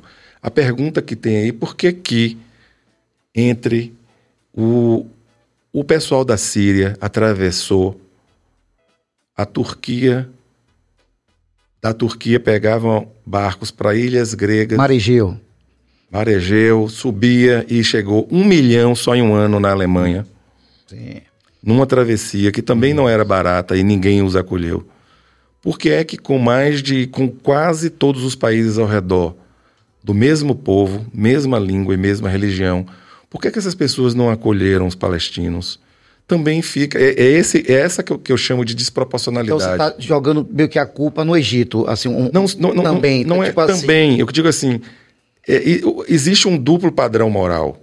Você exige muito do, de Israel. Israel tem que pensar nos civis e pensa, tanto é que tem duas semanas e não fez uma operação por terra, porque sabe que a operação por terra vai ser um número- genocídio. o número de o dano é muito maior, não é? O dano civil, o número de perdas, etc., é, vidas inocentes é grande. Israel vem avisando sistematicamente a- e a- a- é, é- é muito claro. O Hamas vem impedindo esse esvaziamento. Não seria, é, é trágico. A guerra não é uma situação boa, nem é o que Israel, inclusive, planejava. O Israel estava num dia santo, as pessoas religiosas nas sinagogas, as pessoas seculares, usufruindo o seu, seu dia a dia, amanheceram com uma operação mega planejada de mais de, estima-se hoje, mais de 2 mil pessoas. E, e ontem, por exemplo, no norte de Israel, mataram 10 pessoas infiltradas que eram de Gaza, ou seja, ainda tem provavelmente gente lá. A gente não tem certeza se todo mundo realmente voltou no mesmo dia, não é? Devido a um país que você tem 2 milhões de pessoas é, que são de etnia palestina e que são israelenses e que desejam trabalhar e viver em paz, como a gente acredita que a maioria dessas pessoas também é, desejam. Eu acho que aqui está colocando uma equivalência moral entre um Estado que tem é, que é signatário, inclusive, da Convenção de Genebra, que é o único exército do mundo que avisa quando vai ter uma incursão e é uma emergência, é uma emergência. O Egito tem que ajudar, já que é a única saída que tem. E os outros países, do mesmo jeito que a Europa acolheu só a Alemanha, mais de um milhão de sírios em 2016, Esses países têm que se organizar, até porque Israel não vai ficar lá a vida. Mas não dá para comparar Egito com a Alemanha. A Alemanha é o país mais rico da Europa. Egito é um país pobre, estruturado nesse sentido. É aquela coisa, eu vou assumir esse problema no, no sentido. Devia assumir, porque afinal de contas, até 67, Gaza era egípcia, Sim. não é? Quer dizer, eu, por exemplo, se for, morasse em Gaza, eu teria nascido egípcio, que eu nasci em 67, antes da Guerra dos Seis Dias. Os Eu- laços estão aí ainda. Eu, eu, eu Vivos, estaria. literalmente. É, eu não me acho uma pessoa no fim da vida. Então, meus filhos, meus pais, meus avós, todos seriam, Egípcio. de, digamos assim, com passaporte egípcio. Eu não estou querendo colocar, eu acho que a responsabilidade também é das nações como um todo de resgatar. O que a gente não pode negar é o direito de Israel de se defender. Se defender de um governo terrorista que oprime os palestinos, apesar de Israel, numa tentativa de aliviar os sofrimentos palestinos, no último mês dobrou de 40 para 80 mil o número de vistos de trabalhos. E que na, e na Cisjordânia, que tem uma população também maior, mas o território também é maior, esses vistos são de 350 mil. Agora, fora doutor, estudantes, né? Isso daí, é, essa, essa falta de. é, como é que eu posso dizer? É, essa falta de vontade, é, falta de prontidão em ajudar em o Egito, por exemplo, abrir as portas e deixar que essas, essas pessoas que estão no estado, numa situação, enfrentando situação de guerra, sejam refugiados por lá, não reafirma essa questão de que o mundo os vê como, um- como cidadãos de segunda classe? É como se fosse assim: esse povo não é civilizado. Se chegar aqui, pode ser que comece a ter ataque terrorista por aqui. De forma bem verdadeira. Você não acha que pode ter um pouco disso também? Possivelmente tem. Observe, Israel autoriza, autorizava 80 mil habitantes de Gaza a atravessar a fronteira. Quantos o Egito autorizava? Nem autorizava, era fechado. Israel autoriza 350 mil palestinos. Então ele acredita que o povo palestino pode trabalhar Israel, pode estudar Israel. A pergunta é: por que, que os palestinos que estão no Líbano até hoje estão em campos de refugiados? São quase 2 milhões, um milhão e tanto. Por que, que a Jordânia, que inclusive administrava os palestinos como parte do seu território até 1967, por que, que a Jordânia expulsou os palestinos da Jordânia? E, inclusive, fez um massacre no Setembro Negro de mais de 10 mil palestinos. Então, assim, é, uma, é um duplo julgamento. Essas perguntas não são feitas. E é muita contradição. Porque esses países acolhem os palestinos, ficam do lado muitas vezes dos palestinos. Só, pra, só enquanto está em guerra. Então, Só é enquanto uma- tá em guerra. conveniência. Ah, Contra Israel. Na realidade, eles não são a favor dos palestinos, eles são contra Israel. ah. Por que, que esses milhões que o Irã investe para armar o Hezbollah no Líbano, eles não, eles não investiram para absorver os palestinos dentro da sociedade li- libanesa? Qualificar, Ex- existe, existe um filme chamado Os Vizinhos, é um filme libanês. Ah. É um conflito entre um libanês e um palestino. Tem uma determinada fala do, do libanês que ele fala assim: os israelenses estão certos, vocês são difíceis mesmo. Vocês não. Veja, é um filme árabe, libanês, entre muçulmanos. Difícil de dialogar. Difícil dialogar. Não é a minha visão, nem é esse filme não é uma visão israelense. É o estigma que tem, porque, observe, os dois milhões de palestinos que ficaram em Israel são cidadãos. Estão no exército, na Suprema Corte, nos hospitais, nas escolas, na universidade, nos kibbutz. É, uma, hoje eu li sobre uma jovem de, de origem drusa, ou seja, não era judia, que foi morta na, num dos primeiros é, bases, porque ela ainda tentou sair para avisar e foi logo exterminada. Então, assim, essas etnias, que são etnias de árabes, porque os drusos também são de etnias árabes, eles não são muçulmanos, mas são árabes, os árabes cristãos, todas essas pessoas foram integradas à sociedade israelense. A minha pergunta é, por que, que os sírios tratam os palestinos como pessoas de segunda classe? Por que, que os libaneses tratam? Por que, que o Egito também? Então, assim, o Israel tem feito ao longo dos anos, e aí a gente tem que separar o Estado de Israel dos diversos governos que aconteceram desde 67, tentaram estabelecer, sobretudo depois dos acordos de Oslo, uma boa relação com a autoridade palestina. Teve períodos que alguns governos paralisaram as. Tudo isso a gente reconhece.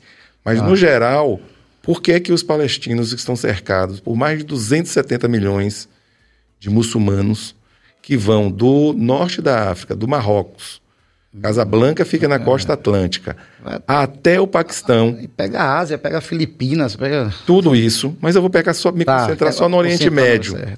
Egito, Síria. A guerra da Síria está em. A guerra civil da Síria está o quê? 15 anos? É, Bashar al-Assad está lá. Exterminando, exterminando parte do povo sírio e ninguém liga. Uhum. Ninguém tá. Ninguém, quem acolheu os sírios? Os europeus, que são ainda falados maus, né? Por conta de erros dos seus ante, antepa, antepassados, porque são colonizadores, Tem um, só na Alemanha foi um milhão. E, e, Merkel, que foi quem acolheu, não era nem de esquerda, é de centro-direita. Então, assim. Mas foi o... bastante. Ela foi bastante. É, teve muita. Crítica. Crítica pelo até, até hoje, né? De abrir, né? Pro... Isso, aberto, é. sobretudo no, na antiga Alemanha Oriental. Né? Agora, por conta de mão de obra. Mas assim, essas pessoas estão se integrando. Então a minha pergunta é: por que, que a guerra na Síria ou no Iraque, essas pessoas não conseguem ser integradas? A gente precisa também ver, é, é como eu coloquei aqui antes, a Liga Árabe, em 1937, rejeitou a proposta de partilha da Palestina, porque eles queriam que tudo fosse só a Síria. A Liga Árabe aconselhou contra a divisão a partilha da Palestina, lembrando que Palestina aqui não é o Estado da Palestina, é a Palestina província otomana, que incluía originalmente, inclusive, a Síria, o Líbano, a Jordânia, Israel, o Estado da Palestina. É, por que é que eles, quando aceitou a criação da Jordânia, porque é muçulmano, aceitou a criação da Síria, porque era muçulmano, islâmico, criou um Estado artificial como o Iraque, obra dos britânicos e dos franceses após a Primeira Guerra Mundial. Aceitou a criação da Arábia Saudita, estou falando aqui de um país que é como se fosse assim a Arábia Palmeira, porque Arábia Saudi, Saudi é o nome da família que assumiu a Arábia Saudita, criou, aceitou a criação do Iêmen, mas não aceitou a criação de um Estado palestino. Se você pegar o mapa daquela do, do, do, do, do Marrocos até pegar o, o Paquistão, Afeganistão, Pérsia, Irã, a Península eh, Arábica toda, todos os países Líbia, ali, Líbia, Tunísia. Tunísia, Egito, tudo isso. Israel, botar só Israel, mesmo se incluir a faixa de Gaza, a Cisjordânia, mal você consegue enxergar. Então, vamos entrar no campo da suposição. Então, o Hamas perde força, ou é exterminado. Gaza, quem vai tutelar Gaza? É o Fatah. Dentro desse contexto, quem surgiria na, no, no, campo da, da suposição? Eu li, aí eu estou colocando uma, uma, uma, matéria que eu li é, de, dentro da, do campo de suposição também, de informação portanto, extraoficial, é que, derrotado o Hamas, Israel cessará qualquer responsabilidade com Gaza. O que é que eu interpretei com isso? Que eles não vão manter luz, energia e água, que as Nações Unidas e o Egito vão ter que providenciar alguma infraestrutura. Ao dizer isso, eu não estou dizendo que Israel vai fazer isso de uma hora para outra. Ele, Fazer o povo passar, passar, passar fome sede, ou sede, fome. fome, vira um gueto, vai virar um gueto. Isso, não é isso que eu quero colocar. Eu quero que ele vai ter mais responsabilidade porque eles acabaram desocupando. Agora, veja bem, isso não foi uma declaração oficial do governo de Israel, isso foi uma matéria também de cientista político especulando. Então Israel se sente traído, digamos assim, dentro desse contexto. Não. Como se Israel se sentisse traído porque ajuda, financia e, e, surge uma célula que se volta, que quer estar, porque não tem diálogo com o Hamas. Não, eu acho que ele quer destruir o Estado. De certo modo, eu acho que a sociedade israelense se sentiu traída, tanto é que após a após a, a, a queda, a ascensão do Hamas e a queda do Fatah na, na autoridade palestina, a gente nota que a, que, que a disposição para o diálogo que aconteceu nos anos 90 e até o começo dos anos 2000, praticamente ele, ele, ele vai por água abaixo. Não existe diálogo. E agora tem esses acordos de Abraão que está muito mais focado com a normalização do restante. E a gente não pode esquecer também que isso é uma razão geopolítica. Por quê? Porque na medida que a Arábia Saudita vai se aproximar de Israel, e a gente já tem outros estados, basicamente o Irã perde sua força como grande potência Isso, regional. Isso. Então, assim. É, o principal fator, inclusive. Eu acho que é o principal fator. Eu também acho que é o principal fator. Então, desestabilizar a região é uma grande, é uma grande jogada. Ou seja, quem está por trás disso tudo é o Irã. É o Irã. Eu acho Tem- que um Estado terrorista precisa ser combatido. Agora, eu acho, é, é- é uma opinião, assim, é que é, não vi nenhuma manifestação oficial de Israel com, como é que será no futuro. Eu vi essa especulação, diz que Israel provavelmente vai querer se retirar e talvez é, forçar até que essa parte do enclave seja revisto também, porque é, Israel saiu da faixa de Gaza e a faixa de Gaza realmente virou caos. Enquanto o exército israelense estava lá, tanto é que Sharon, que era um cara mais de linha dura, mais à direita e tal, teve até essa, esse sonho, digamos assim, meio. Eu até me surpreendi, francamente, eu me surpreendi. E, e depois fui checar e vi isso em três fontes, né? É, a primeira fonte eu vi daquele Lorival Santana, um colunista da Folha de São Paulo, e desculpe, do estado de São Paulo, e que ele colocava, ele esteve em Gaza em 2011, ele ontem até estava falando na CNN, e que ele colocava, quando aquela senhora foi libertada, e ela falava dos túneis, ele falou que ele conheceu túneis, essa coisa toda. Ele teve lá em 2011, e é, ele, ele fez um breve retrospecto, e foi aí que eu descobri, eu não sabia dessa ideia de Ariel Sharon de desocupar para permitir um florescimento ali de uma espécie de, de, de enclave econômico ali na região e que isso desestimulasse o surgimento dos grupos extremistas, né?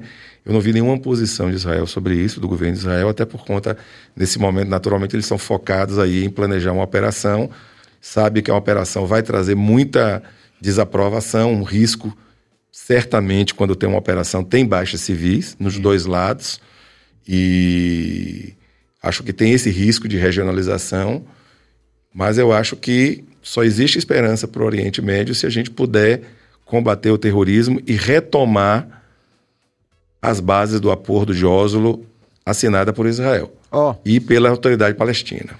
E uma coisa, já que você perguntou, é, professor Igor, sobre quem, né, é, e assim, quem estaria mais próximo de assumir é, a Palestina, é, é uma coisa que eu acho curiosa. Se o Hamas é um grupo pequeno, tudo bem, é um grupo terrorista, mas é um grupo pequeno dentro da Palestina que hoje tem o quê? 2 milhões de pessoas. 2 milhões e 600 mais ou menos. 2 milhões e 600 é, Mil mil, pessoas. pessoas. Aí gente pra caramba, né? Pra gente fazer uma comparação aqui, é a cidade de Salvador. É, Salvador. É. Salvador sem a grande Salvador, né? Sem a, sem a Região região, metropolitana. metropolitana. Salvador. É gente Tamanho- pra caramba. É, o, o Gaza tem cerca, acho que de 900 quilômetros quadrados.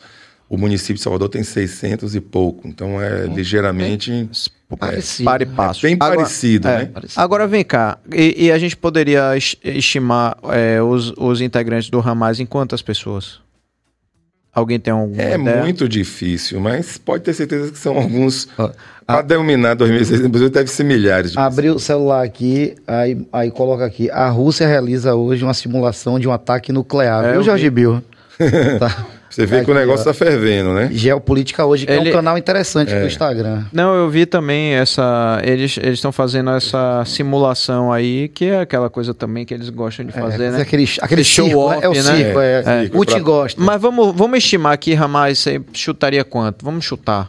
Vamos supor que fosse 10 mil pessoas. 10 mil pessoas, né? Você, Você- chutaria, professor Igor? O quê? É, quantas pessoas no Hamas? Dentro de uma população de 2.060 2 milhões e 600 10, mil? 12, 15 mil. É, 15 15 mil. mil. Pronto. Vamos lá. Uma milícia, vamos, na va- realidade, né? Uma, Uma milícia. milícia, Uma é. milícia. É um, é um PCC, um, é um- É. como ver- como a gente tem muito Mas mais. vamos lá. É, Aí- mas a minha pergunta aí qual é o seu a seguinte, exercício qual- mental? Pronto, meu exercício mental é o seguinte. Essa galera tá aqui em Salvador, certo? Vamos, vamos transportar essa situação para Salvador. Mesma, mesma população e vamos dizer Mesma que tem 15 geografia. mil doido aqui, transformando a gente num alvo do mundo. Todo mundo em volta Imagina, tá olhando pra O gente desespero. certo? Como é que é uma pergunta? Por que é por que, na verdade, que a Palestina não consegue se livrar desse câncer que é o Hamas. Eles mesmos, tipo assim, rapaz, esses caras vão acabar com a gente aqui. Se eles continuarem, já que eles oprimem, né? É, por que, que eles não conseguem extirpar isso É, de lá? se surgisse um grupo paramilitar que. Que É, conseguisse. em primeiro lugar, porque os outros grupos têm, que, são, que são extremistas têm interesses semelhantes, É, como a jihad. Segundo lugar, eu vou te colocar só o seguinte: você lembra que há algumas semanas a gente teve aqui uma guerra de gangue aqui na cidade, não teve? isso. Uhum. Você saiu naqueles lugares com tranquilidade? Eu nem saí de casa. Ontem o Rio de Janeiro foi lá. As gangues, Isso. as milícias tomaram conta da cidade. Tocaram fogo. hein? Tocaram fogo, foi no Terror. Tocou terror. Você acha que a população ficou como? Porque nós não somos armados. Quando o Hamas entrou, quem era o pessoal que tinha controle, polícia, armas? O Fatah. Esse pessoal foi expulso e quem ficou foi arrastado. Eu vi vídeos de gente sendo arrastado, enforcado, sendo arrastado de carro pelo pescoço. Pessoas queimadas. Pessoas queimadas. Queimando as casas. Quando você faz isso, esse- essa tática não é uma tática exatamente moderna. Acho que os sumérios, os, os assírios Os fazer isso. assírios. Ele faz com uma parte e incendeia o resto, todo mundo fica com medo. E tem mais. é, esse é um fenômeno psicológico já bem estudado. A pessoa, quando ela é presa e fica ali naquele negócio de escuro, poucos dias depois a moral dela está minada. Então a gente está falando de uma população Terror psicológico. é o psicológico, desarmada e que vive com medo de um denunciar o outro, inclusive. Isso. Então, assim, Como aconteceu aqui na ditadura com a SNI, com a CNI, Serviço Nacional de Inteligência, então o Pedrão usa muito vermelho, é comunista. É comunista, O cara é. bate lá e aí já foi. Até que você explica, Ah, você perdeu umas três costelas. é. Então você vai Pedro com comeu medo. bis. Perdeu o bicho. O- exatamente. o medo é um fator. E a gente percebe que no Irã, observe o Irã, veja como é que eu falo com o mundo se omite. Há mais de um ano, o Irã, que é esse estado terrorista que patrocina atrocidades aí, não apenas lá, mas também aqui, já patrocinou aqui na América Latina, contra eh, judeus. Há mais ou menos um ano, um ano e pouco, as mulheres estão fazendo uma revolução do véu lá, não estão? Sim, então, cortando o cabelo. Cortando o cabelo, já derrubaram estátuas em algumas Tem a, a- cidades. tem a polícia da moralidade A que polícia vem da com moralidade tudo. vem com tudo e mesmo assim elas estão aguentando. Ah, o Prêmio Nobel da Paz, não por outro motivo, foi dado a uma ativista mulher. As mulheres, inclusive, começaram a dinamizar isso e outros homens foram. Mas até agora a gente não- o pessoal não conseguiu derrubar. Mas não teve nenhum apoio para derrubar esse regime, que é um regime que oprime os iranianos. Agora, doutor Rogério, voltando à entrevista que nós fizemos semana passada, não foi, Pedrão? Bate-papo. Um bate-papo, Eu- é um eu bate-papo, assisti. aqui na entrevista, é, eu não sou, É. o bate-papo, houve esse questionamento. E para o islâmico, para o muçulmano, não existe nada disso. Não, pra o- é, No não, sentido da, da mulher que não. é, Eles são, eles são rígidos em relação a isso, né? é Mas isso, eu eles são entendi. é- O- o- houve uma negação que naquilo ali que, era. que, que aquilo ali as, as mulheres aceitam aquela condição Não e é tudo verdade. mais, que, que é uma distorção da mídia. É, o que, Ah, mais ou menos, viu? Mais ou menos. Eu acho que assim, de- em alguns momentos sim, em outros, outros momentos momentos, não, não. é. Por exemplo, a essência chibatada é, tá no Corão e pronto, né? É, a questão do da, da- é, a pena de capital para É o apedrejamento, aquela apedrejamento para adúlteras. É, não tem jeito e não vai. Você lembra que a gente perguntou? Lembro. Isso pode ser mudado? Não. Eu vi. Tá no Corão e não vai muda, ser. não tem É. como mudar. Então, Aí- isso é uma parada assim. Só que as mulheres do Irã, é, até 1979, eram mulheres que já estavam secular, é, integradas, ocidentalizadas. Isso, a questão é essa essa. ocidentalização aconteceu lá com o Shah Reza Parlev, lá nos anos 50. Isso. Ele tirou o véu obrigatório, deixou a mulher estudar, botou a mulher para trabalhar. Ele, ele era aliado, digamos, com o Ocidente e ele era, tipo assim, anti-União Soviética.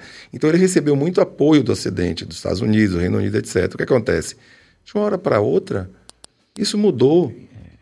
Se você lê aquele graphic novel Persepolis, não sei se vocês já leram, Persepolis é uma graphic novel feito por uma iraniana e ela relata tudo isso, como ela estudou, ela tinha uma família lá de classe média, os pais professores universitários, etc., descolada, e do dia para a noite passar a viver em véu, de véu.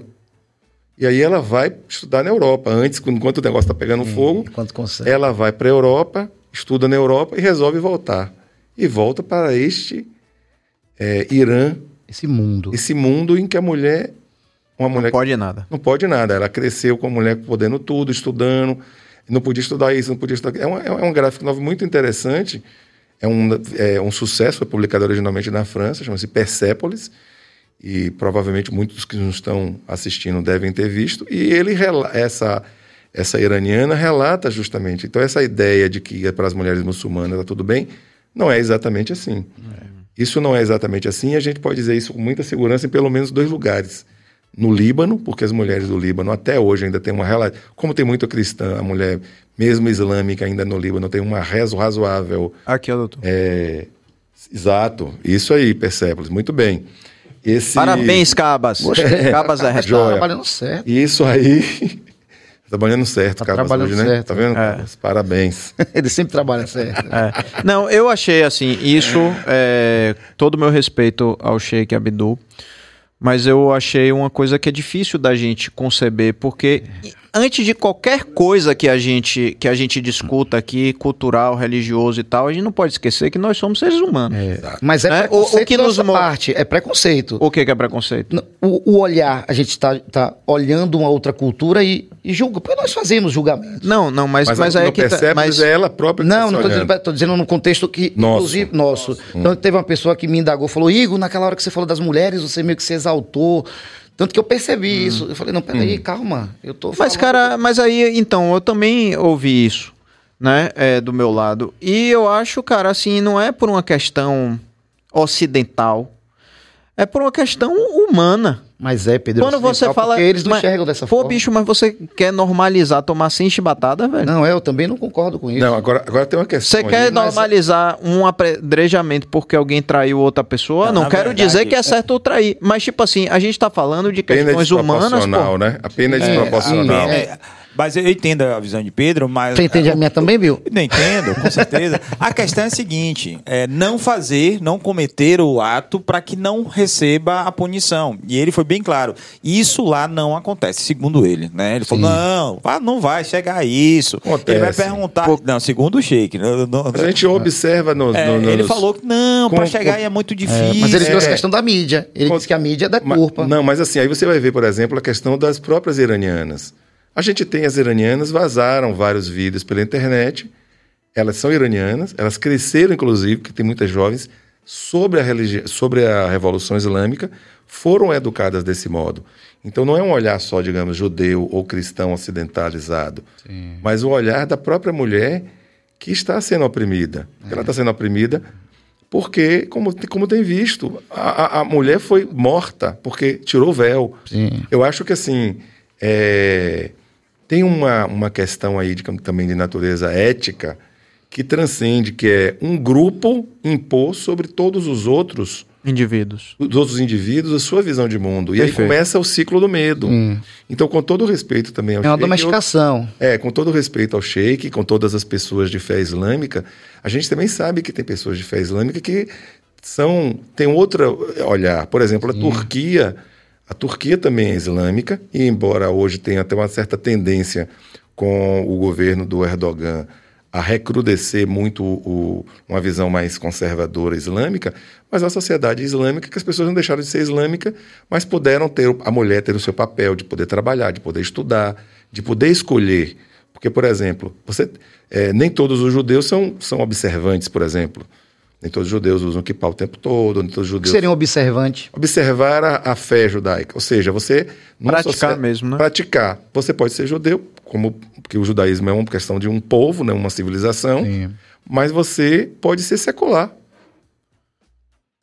Você pode ser secular. Você não, você não tem uma ligação com. e muito menos uma interpretação anacrônica de uma lei. Quer dizer, a gente querer pegar uma coisa que foi escrita numa época, numa cultura, numa sociedade e ignorar o desenvolvimento dessa sociedade, né?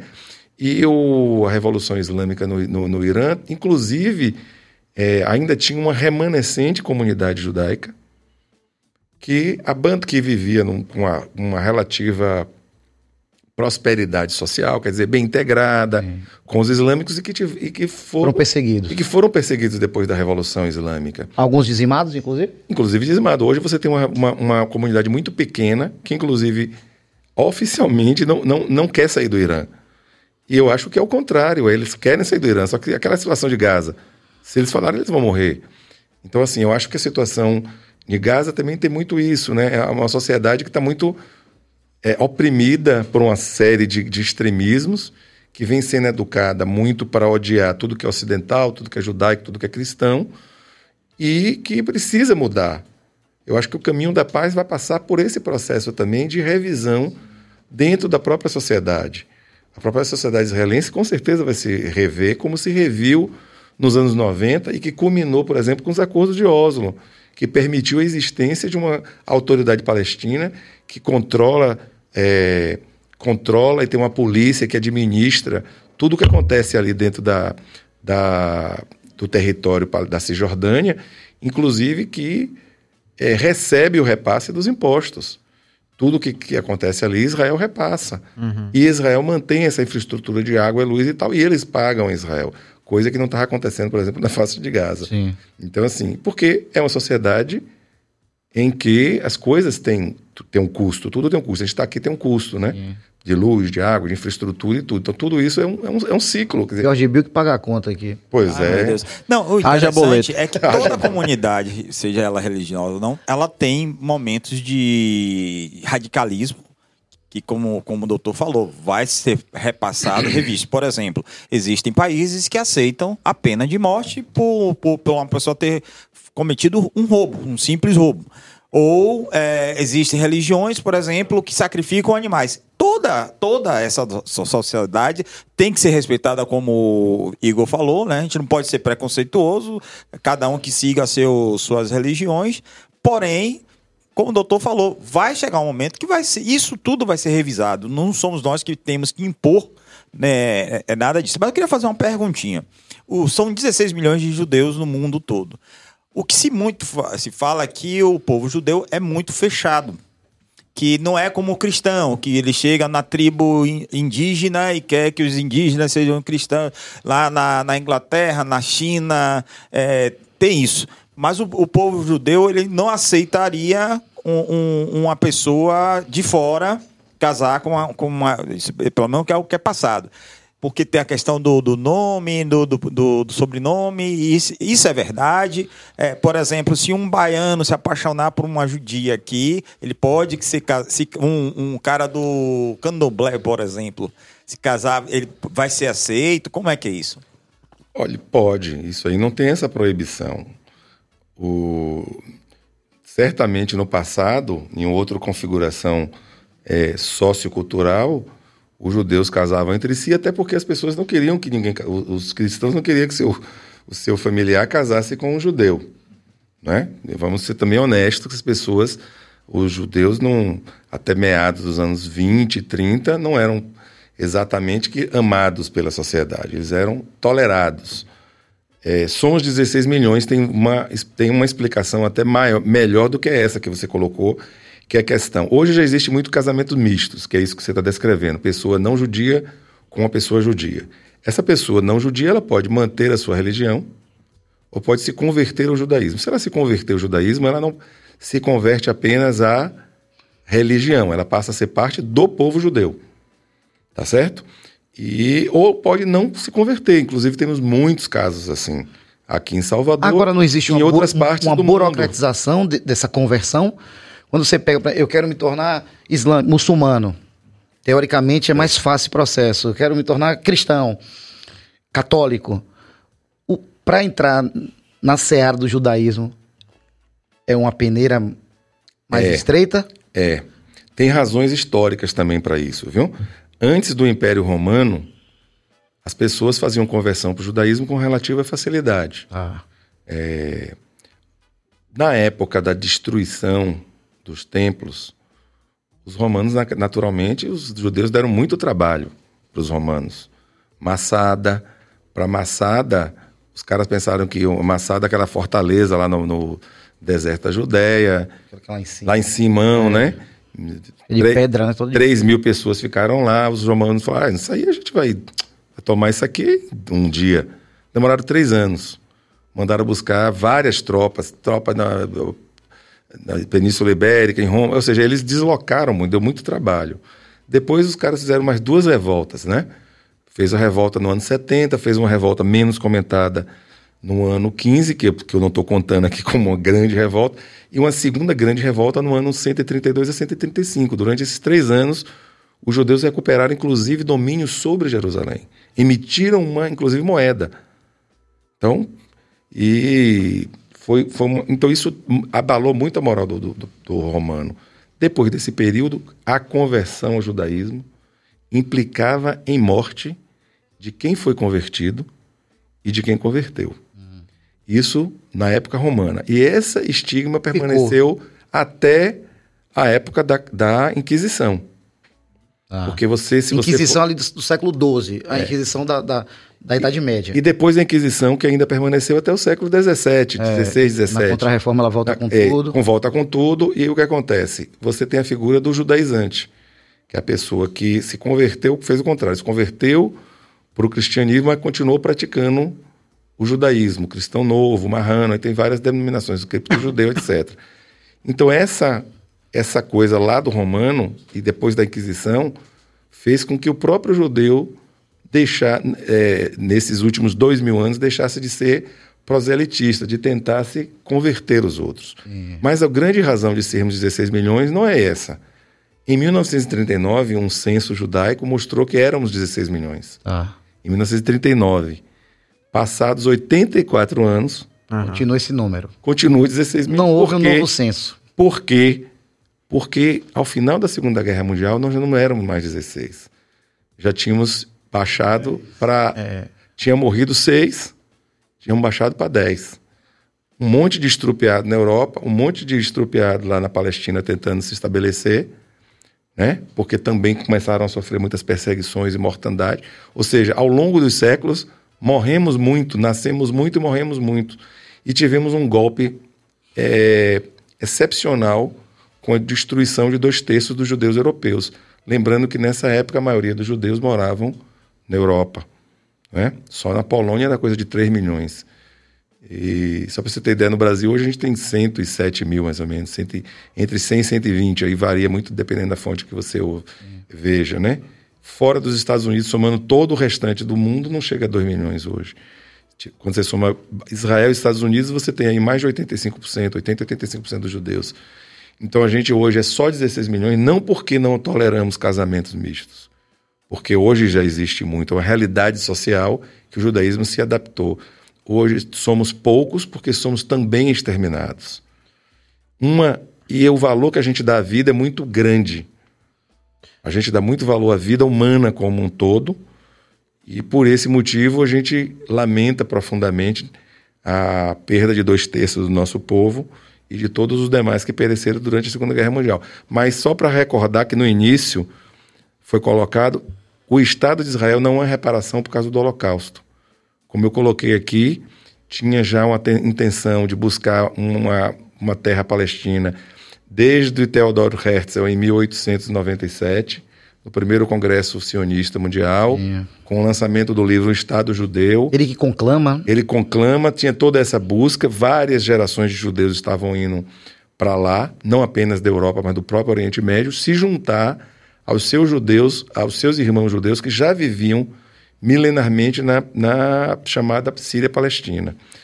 E depois, antes da guerra, em 1937, inclusive está registrado no relatório da Comissão Pio que a criação de um Estado judaico sem prejudicar a criação de um Estado árabe na região da Síria Palestina, que não fosse a Transjordânia, a Síria e a Jordânia, poderia ajudar a aliviar o sofrimento dos judeus na Alemanha por conta do nazismo. Então, a não aceitação do, da proposta da Comissão Pio em 1937 levou não apenas a, a, a, a, um malefício para o povo palestino, como pra, também para o povo judeu, porque os, os britânicos dificultaram bastante a imigração judaica desde dos anos eh, 20 até os anos 1948. Agora você entende que 16 milhões são poucos. Muito pouco, Poucos. A longo prazo pode se esvair. pode. E trazendo a ideia dos, dos islâmicos, dos muçulmanos, que vem crescendo muito e vão se tornar hegemônicos no contexto religioso, e dentro desse, de, desse universo existem os extremistas, que é uma minoria da minoria da minoria, você entende que a longo prazo esse, essa questão numérica pode ameaçar a hegemonia do Estado de Israel? Com certeza. O Estado de Israel, hoje, a gente tem 20% de árabes e cerca de 80% de judeus, né? Eu, eu, aí não varia um, dois para cá para outras é, religiões, é, etnias menores, menos numerosas, né? O judeu, a maioria absoluta, sei lá, 85% é não ortodoxo, não ultra-ortodoxo. Tem um, dois filhos. Os árabes têm vários. Isso é um. Então é um, também um perigo, digamos, ao longo prazo, né? Mas hoje, com essa proporção 80-20, não está. Mas no mundo, com certeza, isso é um perigo. Mas a religião em si não é proselitista. Porque para o judaísmo, o judaísmo não, pre, não prega um mundo ou um paraíso perfeito para o judeu. O, o judaísmo, a missão, aquela missão lá do povo escolhido que a gente comentou no início, não é a missão de um povo superior. É de um povo com uma missão que é espalhar esse legado ético-moral dos Dez Mandamentos e transformar o mundo em um mundo melhor. Não um mundo mais judaico, mas um mundo mais justo. Por esse motivo, não é uma missão do judaísmo converter todo mundo para o judaísmo. A missão do judaísmo é alertar a todas as pessoas, religiosas ou não, para se juntar na tarefa de transformar o mundo num mundo melhor, que é o que a gente chama de tikkun olam. É uma ressignificação de um termo cabalístico que é essa transformação de um mundo melhor, um mundo mais justo, um mundo de maior liberdade, que é visto na visão do profeta Isaías, por exemplo, é que é um mundo em que as espadas vão se transformar em, em, em, em enxadas e em que o, o cordeiro vai viver com, com leão. Então, assim, simbolicamente, é esse mundo messiânico de paz. Esse mundo que o judeu aspira não é um mundo para o judeu. O judeu não acha que só o judeu vai para o paraíso, por exemplo. O, o mundo vindouro, que é como a gente chama essa noção de paraíso, ele é para qualquer pessoa justa, independente da religião. Uhum. Né? Então, essa coisa do proselitismo não está, digamos assim, nas prioridades nem da cultura, da civilização judaica, nem da religião. Não é? Porque a gente é, é tudo muito imbricado. Ó, oh, é o seguinte, é... a gente tem algumas perguntinhas aqui para a gente finalizar. E queria lembrar você que está assistindo, talvez o BaiaCast pela primeira vez. A gente falou mais cedo aqui a trabalheira louca que é, o custo altíssimo que é para você fazer um conteúdo de qualidade independente aqui e com a cara da Bahia. Então, queria convidar vocês a se inscreverem no Bahia Cash. Não, sabe, não tem custo, não custa nada, é de graça, o dedo não cai. E você vai ter toda vez que a gente tiver um conteúdo interessante, você vai ser avisado no seu celular ou você logado no computador, o YouTube vai te avisar, ó, oh, a galera do Biacast lançou um vídeo novo aí, tem um episódio novo, tal. Então faça esse corre que é um ato muito pequeno diante do benefício que pode trazer para a gente e manter a gente gerando conteúdo quase que diariamente, né, Joe? Com certeza. São... Quase não. Não, não. É diariamente, mas eu digo assim, é, é diariamente o trabalho. Mas Isso. a geração de conteúdo que vai para o YouTube Isso. são três vezes na semana, o que é muito que é muito. Depois tem uns cortes, aí depois não, tem, Aí depois tem tudo. Amigo, é coisa que não acaba coisa. mais, Graças né? a Deus. Um dia, continue assim. É, um dia a gente tem que pegar, Cabas, aqui a câmera, fazer um 360 pra galera ver a quantidade de câmera, meu irmão, que tem aqui. Tudo, isso a galera não vê, não tem jeito. Você não vê. Então, cada lente aqui, toda hora chega uma lente nova que, que a galera compra. É uma loucura, né? Alguém que veja de fora isso aqui fala esses caras são insanos. Não, não, é, que loucura é essa? Não, mas é por paixão de fazer um e conteúdo. E a qualidade, né, Pedrão? Todo mundo fala assim, Igor, sua pele fica muito melhor no Bahia Cat. Mentira, a pele dele é linda. Qualidade é linda. Ju, judia. É. é pra... judia, da, da, da, mesma... Não fale isso não. Excelência. Cê tá, cê não tá... somos supremacistas, é. lembre disso. É, mas vocês gostam de mas uma você... coisa bem, muito bem feita. É. E aqui é o seguinte, olha, tem uma pergunta de André Kotler, que eu acho que vale a pena a gente fazer, porque pela quantidade de interrogação que ele coloca, ele está indignado. O que vocês acham da posição do presidente Lula em relação ao, ao ataque terrorista feito pelo Hamas e 15 mil interrogações? Bem, é... um abraço para você, André. A gente não quero polarizar, mas naturalmente é, você sabe que a gente acha inconcebível qualquer pessoa civilizada é, apoiar um ataque terrorista, não apenas a Israel, mas a qualquer comunidade, seja um ataque de qualquer natureza, independente de ser é, islâmico ou não. Existem outras formas de terrorismo, já existiu, por exemplo, a gente comentou aqui na Irlanda do Norte, faz, é. e no, no na Espanha, terrorismo é terrorismo. Separatista, Separatista, nacionalista, nacionalista qualquer forma de outra... tipos de, de terrorismo. Né? Exatamente. Independente da, da natureza, qualquer apoio ao terrorismo sempre nos causa, em primeiro lugar, surpresa, espanto e também muita consternação, porque o terrorismo sempre envolve uma simetria que você está atacando civis. Não é? Quando você ataca uma unidade militar, é guerrilha. É, é uma tática que também é, foi utilizada, inclusive, pelo, na própria Palestina do mandato britânico. Guerrilha é uma coisa, se ataca alvos militares é. e que com táticas militares também. Mesmo que você. A guerrilha é um exército, digamos, não formal. Sim. Não é? Mas aqui a gente está falando de uma simetria de ataque àqueles, a, a civis, população que não está em conflito e que não, não espera. Então sempre é um ato covarde e, portanto, nossa manifestação é de consternação e de revolta também e de profundo repúdio a essa e qualquer outra manifestação que apoie ou não reconheça o direito de Israel de, de se defender. Mas assim, houve, houve algo, eu estou por fora mesmo, eu fiz a pergunta. Houve alguma manifestação é, do presidente é, Essa... assim, pró, pró não, Hamas não, pró, né? Pró não, ele, foi, ele, nenhum, ele né? foi imparcial, ele foi diplomático. E isso aconteceu no início, lá atrás. Lá no início. Lá no início. Ah, mas é agora, mais é recentemente, não. Tá. Isso. Mais recentemente, o que ele colocou foi que ele achar, ele foi assimétrico na comparação.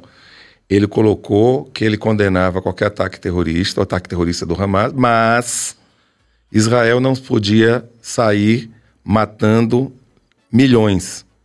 A expressão que eles usam, inclusive, é Errou. milhões de pessoas. É, mas, mas é? essa questão independente, e eu não, não quero polemizar, mas Lula gosta de um negócio de um número diferente. É, né? Ele tem essa que... coisa da hipérbole. é uma hipérbole, é. uma hipérbole. E como se fosse Israel, ele não colocou assim. É uma, existe uma, uma, uma operação de guerra, tanto que é um conflito, não é? A gente sabe que é um conflito, inclusive, é uma guerra por procuração, que por detrás do Hamas tem o Irã, e que foi um ataque a civis. Eu acho que talvez André esteja se referindo mais recentemente a isso.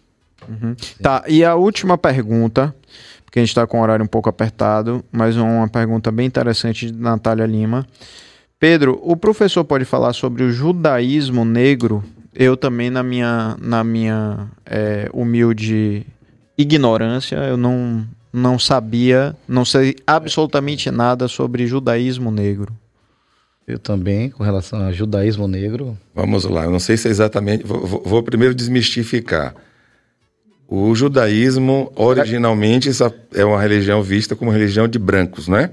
Europeus. Lembrar que o judaísmo existe com pessoa. Por exemplo, o sobrenome Pardo é um sobrenome sefaradita, quer dizer, de judeus originários da Portugal e Espanha, sobretudo de Portugal.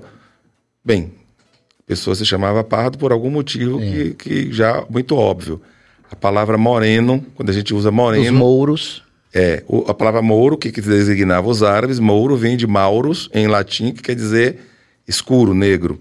Então existem judeus brancos e judeus, é, digamos, mais morenos, e existem judeus negros, etíopes, por exemplo. Inclusive, eu queria destacar que Israel foi o único país que foi para a África tirar negros da opressão e não levá-los para a escravidão. Os judeus etíopes estavam sofrendo extermínio na época do é, 19? Com, com agora Salazier. já no, ah. com Salazier. Salazier. E agora, depois de Salazier. Salazier era um rei que gostava de reggae. Mentira pura, nunca gostou Mentira, de reggae. nunca gostou de Nunca reggae. gostou de reggae. Não gostava. Era sanguinário, né? Sanguinário. E aí o que acontece? Ele... Mas Bob Marley era o rei que gostava de reggae. É, ele deixava essa. pois é, Bob Marley sim. Ele deixava essa coisa que depois ele, o, eles estavam sendo perseguidos e Israel montou uma operação aí no começo dos anos 80 que tem um filme muito legal sobre isso, que é o Resgate do, do, Mar, do Mar Vermelho, não é isso? que mostra, eles montaram uma operação muito interessante em que eles montaram, eles, eles pessoal foi com passaporte de outros países, a- alugou um, um resort que estava desocupado por conta dos conflitos lá na região, fez de conta que estava recebendo o turista, na realidade toda madrugada eles passavam pelos, iam até a Etiópia resgatavam negros e existem cerca de 150 mil judeus negros no, no, no, no- em Israel e vários judeus negros pela diáspora. E essa, essa origem, doutor, tem a ver com a questão do, da ida deles para o Egito? Porque Egito, Egito descendo ali, você. É, a- Alguns ficaram, alguns desceram. Possivelmente alguns desceram. Miticamente, a história que os judeus etíopes colocam é que eles são descendentes da rainha de Sabá. Né? A rainha de Sabá teve lá com Salomão e tal. Sim. O, que, o fato é que eles praticam a- o, o judaísmo desde a antiguidade. E eles viveram relativamente isolados. Só no século XIX é que os europeus descobriram isso. Só que tem documentos, inclusive documentos lá cóptas, etc. Os egípcios, os cristãos cóptas, que têm registro desde a antiguidade que eles praticam. E então eles vivem em Israel, a grande maior parte. O, foi uma operação interessante. Agora, existe um outro grupo chamado, que eles chamam de Black Israelites, israelitas negros, que é um grupo extremista americano, em que eles se consideram os verdadeiros judeus. E que os judeus, os outros grupos judeus, São fake. que são fake. E eles são, eles se dizem é um grupo meio bem tipo radical. E que nós- surge, surge quando na contracultura? ele surge mais ou menos na contracultura. Tipo um Black Power, aquele Tipo um movimento Black, Power. Panteras tipo Negras, Panteras Negras, por aí eles hum, surgem lá. Malcolm X. É ali pelaquela região, que quanto que grande parte vai para o islamismo. É, Malcolm X. Teve esse grupo que criou esse grupo. Eu não sei se a, se a, a nossa amiga está se referindo a isso, mas o judaísmo negro, né, não, não existe um judaísmo negro, o judaísmo não tem essa característica, digamos, racial, mas existe esse grupo chamado Black Israelites, que é um grupo bastante antissemita, por sinal, Sim. e um grupo bastante racista também, assim, eles promovem muita violência Supremacia contra supremacia branca, né? Aí eles promovem uma supremacia negra, essa coisa toda, e eles se consideram os verdadeiros eh, judeus. Talvez seja isso que ela esteja colocando, mas uma outra possibilidade ela se referia aos As pessoas Judeus- negras, que, pessoas negras que são ju- judias. exatamente. É. Pode ser, mas não existe nada em particular. em Essa relação coisa, a você falou do judi, esse termo que tem essa coisa do, do- do politicamente correto hoje, fala assim, gente, não, não vamos judiar dessa pessoa. É, eu já ouvi isso também. Como é isso? Então é, é um termo que deve entrar em desuso, É, assim, hoje as pessoas é, que remete ao holocausto. remete, não remete à Inquisição. Judiar vem do português, que é ser como um judeu. Então, quando você judia, você faz o mal pro outro, né? Hum. Então, se você faz o mal, é porque o judeu fazia o mal. Então, vem esse estereótipo, vem disso. Eu achei que era outra, outro sentido. Eu achei que era no sentido seguinte: judiar é maltratar, Maltratado, já que foi é. um povo que foi muito Isso. maltratado. Maltratado. Então, judiar é, é matar, é, torturar. e, de fato, é tipo isso assim. tudo, mas a origem é o contrário. Entendi. É ser como judeu. Ser mal, mal como exemplo- judeu, tipo isso. É isso? Isso. Entendi. Porque Nesse do- sentido. Nesse Só fazer sentido. uma. As pessoas- Só, fa- só fazer uma, uma- Porque Darino já tá aí, o Bahia tomou três pra quem é Oh, Bahia. Ah, não, então é melhor a gente sair É, antes que ele venha pra cá de humor. Bate. E o Não, Vitória pode sobe para a seguinte- primeira agora nesse próximo Ah, jogo. tá certo. Já fica achando. Tomou 3 a 0 foi. Mas a- o que a gente pode fazer pra terminar, se vocês toparem, é a gente trazer também o shake, é, Dr. Rogério, e aí a gente termina. Se vocês quiserem, toparem, ia ser interessante também. Mas. Vai virar Harry Potter, não vai ter fim, mano. Tá parecendo The É Walking Dead disposição. na 16 Game of Thrones. temporada. Game of Thrones. Sexta-feira. Mas, ó, deixa eu dizer uma coisa a Li- vocês. É, tem uma mensagem aqui que eu acho que define o que é, a- aqui o nosso convidado e o clima que foi hoje, que é Mas Palmeira. Ele coloca aqui, doutor Rogério, muito educado e sensato, uma aula de história e cultura. Parabéns, BaiaCast, pelo convite, pelo bate-papo. Realmente, eu senti que as mensagens todas foram muito positivas, né? Assim, uma coisa muito legal de, tole- de tolerância, tranquilidade, sem ninguém, sabe, ficar aqui é, tomando um partido de uma forma agressiva. Isso. Eu tô sempre aqui Hoje- olhando, foi Hoje bem não legal. teve hater, não. Não, não. Muita gente, muita gente educada Teve. aí. É porque teve uma galera no chat aí que Teve, uma- Não, teve umas teve, discussões. teve, não- teve uns dois Ah, no início, no Mas início. pera aí, velho. Num mundo em guerra que a gente tá vivendo, você não quer que tenha dois haters? É. Tamo no lucro, cara. Tamo Rapaz, no não lucro. chegou ainda. a terceira guerra mundial. Acho- E eu queria te agradecer em nome do BaiaCast pela generosidade do seu tempo, do seu conhecimento, de você estar aqui com a gente até essa hora. Olhe pra ali pro relógio. É. São, vai, vai dar três horas Três de podcast. Nossa, é. É, nem sente, né? Não, foi São muito agradável. Eu, a, a gente te interrompendo, agradecer a você, ao professor Igor.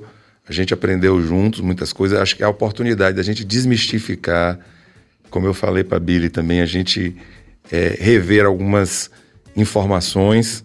Acho que o importante é isso, a tolerância e mostrar que nós judeus somos um povo bastante tolerante, somos abertos, viajamos pelo mundo inteiro através dessas gerações, toda compartilhando nossa cultura, mas também absorvendo e aprendendo dos povos com quem a gente foi convivendo. Somos, vivemos no Brasil com bastante, apesar do racismo que vem se intensificando, não apenas contra judeus, mas contra negros, nordestinos. É, somos ainda muito, muito queridos e somos Bahia, somos Vitória.